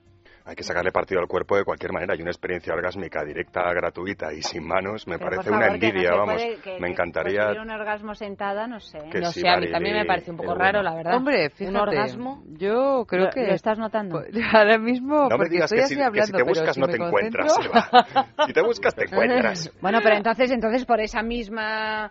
en es- Estamos hablando No, de una cosa absurda. o sea, No, no estamos por lo- por no, lo una mismo- cosa es sentarte así como que ay, me voy a sentar, ups, Y otra cosa es sentarte con pleno conocimiento de ¿Pero causa. qué dice la noticia Pero entonces exactamente? O los sea, hombres seamos- también, los hombres también. Seamos precisos. Bueno, no, Claro, la no es lo zona- mismo. No, es requiere una, Claro, una no es lo mecánica mismo. de estímulo. No es lo mismo la frotación que necesitas tú o, o la Además, distancia de nosotros frotación se de nos que pone la tienda de campaña y el punto de máxima sensibilidad, que sería nuestro glande, está alejado de nuestro culete y sentado. O sea, puedes darte como, no sé, pero no. nuestro no es sentarnos en una silla. ¿Pero qué, qué decía? Que Mira, literalmente lo que dice Naomi Wolf es eh, los tejidos más sensibles a la excitación sexual presentes en la vagina, clítoris o el ano pueden estimularse con pocos movimientos. Permanecer sentada en una silla con determinada postura puede presionar los nervios del perineo y producir excitación sexual. Pues eso es, como, eso es evidente. Y si No está acolchado encima, está un poco acolchado. Sentar- más, ¿no? Pero yo lo decía también por el perineo de los hombres que también es muy sensible. Sí, pero tanto como para tener un orgasmo tienes No, que pero tener está la mucho menos. o sea, ¿eh? necesitas otro tipo de maniobra. Pero es que, Sin o sea, que es que embargo- no hay nada, no hay nada que añadir al respecto, vamos, o sea,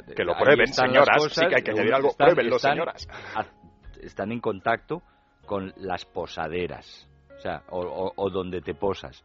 Luego, si te frotas, es más fácil. Si dices que ¡Bingo! sentarte en una silla, lo que te va a servir es que se te quite el picor de la cabeza, pues eso es inverosímil, pero el que- que sentarte en una silla, moverte un poquito, como dice Oscar. No, y cien- científicamente el laboratorio Claro, ya pero está, no- ya Bueno, está nada, que detectado no- el que no orgasmo hemos espontáneo. hecho hasta ahora, hemos mira, tan veces, sencillo. Sí. como sentarse en una silla, pues lo tenemos Culito que en pompa, practicar No, eso más que a no, menudo. vosotras no, pero seguro que está, vamos, archidescubierto y... y- y- Es que ellas, como les sobran recursos por todos lados, Claro, tampoco claro. tienen necesidad. de- Nada. Eh, Una tontura. Sin embargo, Todos los contra, chicos opinando, todos los chicos, todos los sin vulva opinando del asunto. Y las de la vulva no, no, no. Las de la es que vulva- no- no las de la vulva Luego añade, añade, añade, otro punto añade. que contradice, contradice, pero bueno, luego es verdad que lo argumenta de una manera que podría ser hasta, hasta certero.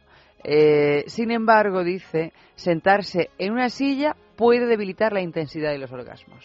¿Por qué? Bueno, a ver, Wolf, nos estás volviendo chiflados ya. Puede debilitar porque entonces, tacones. claro, no, no tendríamos ya orgasmos porque nos pasamos la mayor parte del día sentados en una silla.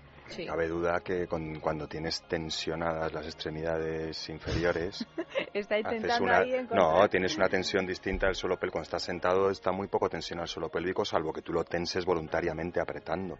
Sin embargo, hay posturas, por ejemplo, perdonarse tan gráfico, la postura de perrilla, esto que, que de- como que estáis tumbadas boca abajo y abres las mm, piernas para que la vulvita se abra un poco y si tienes encima un, hay ¿Esto es posturas, postura ¿no? de perrilla? De perrilla, de perrilla, Pero de sí. perrilla, pero ¿cómo Como una de perrilla. Como cuatro boca pata- abajo como con las casi a piernas cuatro, abiertas. claro, un poco a cuatro patas, pero pero, sin tumbada. llegar, a- pero tumbada con un cojín boca debajo abajo. para que te haga la curva a la pelvis y en esas está todo tensionado. Ahí es llegar y besar casi el ¿Pero santo. por qué llamas postura de perrilla? ¿Qué Porque, perrilla? pues porque me ha dado por ahí.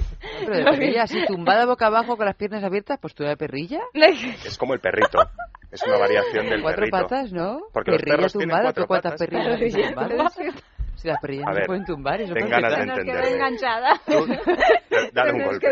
Tú te das la vuelta y te pones una... una un- Dejad de moveros en vuestra silla, chicos. Es que Exacto. es que están perdiendo la concentración por la noticia. Estoy viendo con rubores Bueno, coloradas. todas. vamos a dejar esto porque yo Venga, se, sí, nos vale, acaba, se nos acaba el tiempo y yo quería leeros un ranking que tenemos aquí. Ostras, qué peligro tienen los rankings. Un ranking de las de los personajes históricos más infieles de la historia. Toma. Toma. Sí. Primero, uno tú y otro yo. Venga, el primero, con un 21,4% de su vida sexual se dedicó a la infidelidad, era Pablo Picasso. Fernando el Católico, un 18,7%. Eh, eh, John F. Kennedy, un 15,9%. Frida Kahlo, 11,2%. Y mira que su marido no está, ¿eh? O sea que Ah, luego ah. mucho habla de Diego Rivera, Sí. pero aquí Frida Kahlo está del ranking y el Diego no. Albert Einstein, eh, 10,5%. Luis XIV de Francia, 9,1%. Napoleón, 5,7%. Isabel II de España, 3,6%. Y, y seguimos con Reyes. Carlos IV de Borbón, 2,4%. Felipe IV de Austria, 1,1%. Y no seguimos con Reyes, ¿no? No seguimos con Vamos a parar ahí por un Yo tema de... no sabía, fíjate, por un tema. creo que he leído alguna biografía. Sí, bueno, no creo, he leído una biografía suya, era de Einstein. De Einstein. Que se dedicaba el tío a... Que era así tan, adulterio. eh, tan infiel. A lo mejor era infiel, pero era muy leal, ¿eh? Que estos son términos que convienen, Sí, ¿no? Bueno, pues fíjate, de Einstein en particular era, muy- era infiel, engañó a sus dos esposas en varias ocasiones. Después de divorciarse de su primera esposa, tras sus continuas aventuras, decidió casarse con su prima Elsa. Hermana, prima hermana, ¿lo sabemos o no? Prima. Como Vargas Llosa. Poco Prima Elsa. Conoció de manera íntima a su secretaria Betty Newman, entre otras muchas mujeres. Pero yo creo que aquí lo curioso de este ranking es que sobre 10... mm, Hay una mujer. 7, 8... No, 7, 8 son reyes. Ah, no, no, claro. Y no los han puesto Claro, los todos, es que a No ver, los han bueno, puesto todos, no, no, no. Hay no. varios Borbones ahí. Mm. En el- algún. Bueno, Está el Austria representante en de los Borbones. Sí, sí. El representante... Y Anaïs Nin, se me había ocurrido también. Hombre, bueno, ya si Por- nos ponemos y... Sí. No, es que la literatura, oye, es que las vidas azarosas, la vida es muy larga. De todas formas, ya te digo que a mí La me vida es gusta... muy larga, dices, para conseguir un buen ranking en ese... Hombre, para no a despistarte, para no despistarte en algún momento. Y lo que me deja impresionada es el 15,9% de la vida sexual de Kennedy dedicado a la infidelidad, que era presidente de Estados Unidos, que es un señor que deberá tener Claro, claro. Precisamente. Tenía a Jacqueline Kennedy, tenía la presidencia de Estados Unidos y aún así tenía, Y tenía tiempo Marilyn. para... Tenía- Marilyn. Tenía Fue una- que era fue mucha de- Fue una de este 15,9%. Ahí, ahí están los grandes facilitadores. O sea, cuando Claro. eres hombre de poder, Claro, pues, claro. te las, se las ponen como a como a Fernando VII o a Felipe II, a quien los Cuando reyes, Fernando ¿no? VII Cuando te las ponen como a Felipe... la- sí, pues eso. te los ponen ahí para para llegar y besar el santo, como decía Oscar. En fin, De así como maneras- postura de perrilla. No, pero digo que esa postura de perrillo que en realidad, según Eva, no lo es, ¿no? Sí, Pero, autocar. Es que a Eva- pero a Eva todo lo que atufe un poco a dominación de un género por encima No del otro puede, se pone, falso, se pone en absolutamente se pone en guardia. No, acuerdo no, con mentira, yo lo único que estoy diciendo, no, eso es falso. falso, es Eso es falso. Eso es absolutamente falso. Yo soy tremendamente ecléctica, Oscar. Sí, eres la persona más ecléctica que he conocido en mi vida, de hecho. Te podría definir así, como una persona ecléctica. Se nos ha acabado el tiempo, persona ecléctica. Cáspita. Cáspita, caspiterina. En fin, que queridos, seguiríamos Seguiríamos. sí. Seguiríamos, sí, la verdad. Y hay que seguir, siempre hay que seguir. Seguiremos, Aunque parezca que no se llega a ningún sitio, usted siga con el mismo con el mismo mecanismo de estimulación y llegará a un con lo tipo de las experiencia sillas, nueva. el ranking, Claro, no nos eh, conformemos con eh, lo los mismo. tacones, el herpes genital, nosotros Ay, eso quizá no. no. Eh, y bueno, y si queréis grabar algún vídeo, pues hacerlo, claro. De manera analógica, es posible. Guardadlo. o destruirlo una vez hecho. No lo sé, en fin, pues eh, Oscar Ferrani, muchísimas gracias. Muchas veces. querido. Buenas noches y buen sexo. Silvia, gracias por haber venido. F, pues todo lo bueno y, y Eva. Hasta Y nos vamos con la canción. No, hasta con la- mañana no, hasta el lunes. No, hasta el lunes, Claro. hasta el lunes. Por eso digo que nos vamos con la canción que despide todos los jueves, Friday I'm in Love de The Cure. Que pases un buen fin de semana, que lo pases muy bien, siéntate mucho en las sillas y levántate. Y a Chipé y sentadita me quedé. Ha estado en producción Clea Ballesteros, Amalio Vare- Varela en realización y a todos vosotros pues un beso muy grande. Ya sabéis que el lunes a partir de las doce y media de la noche es sexo aquí mismo en Es Radio.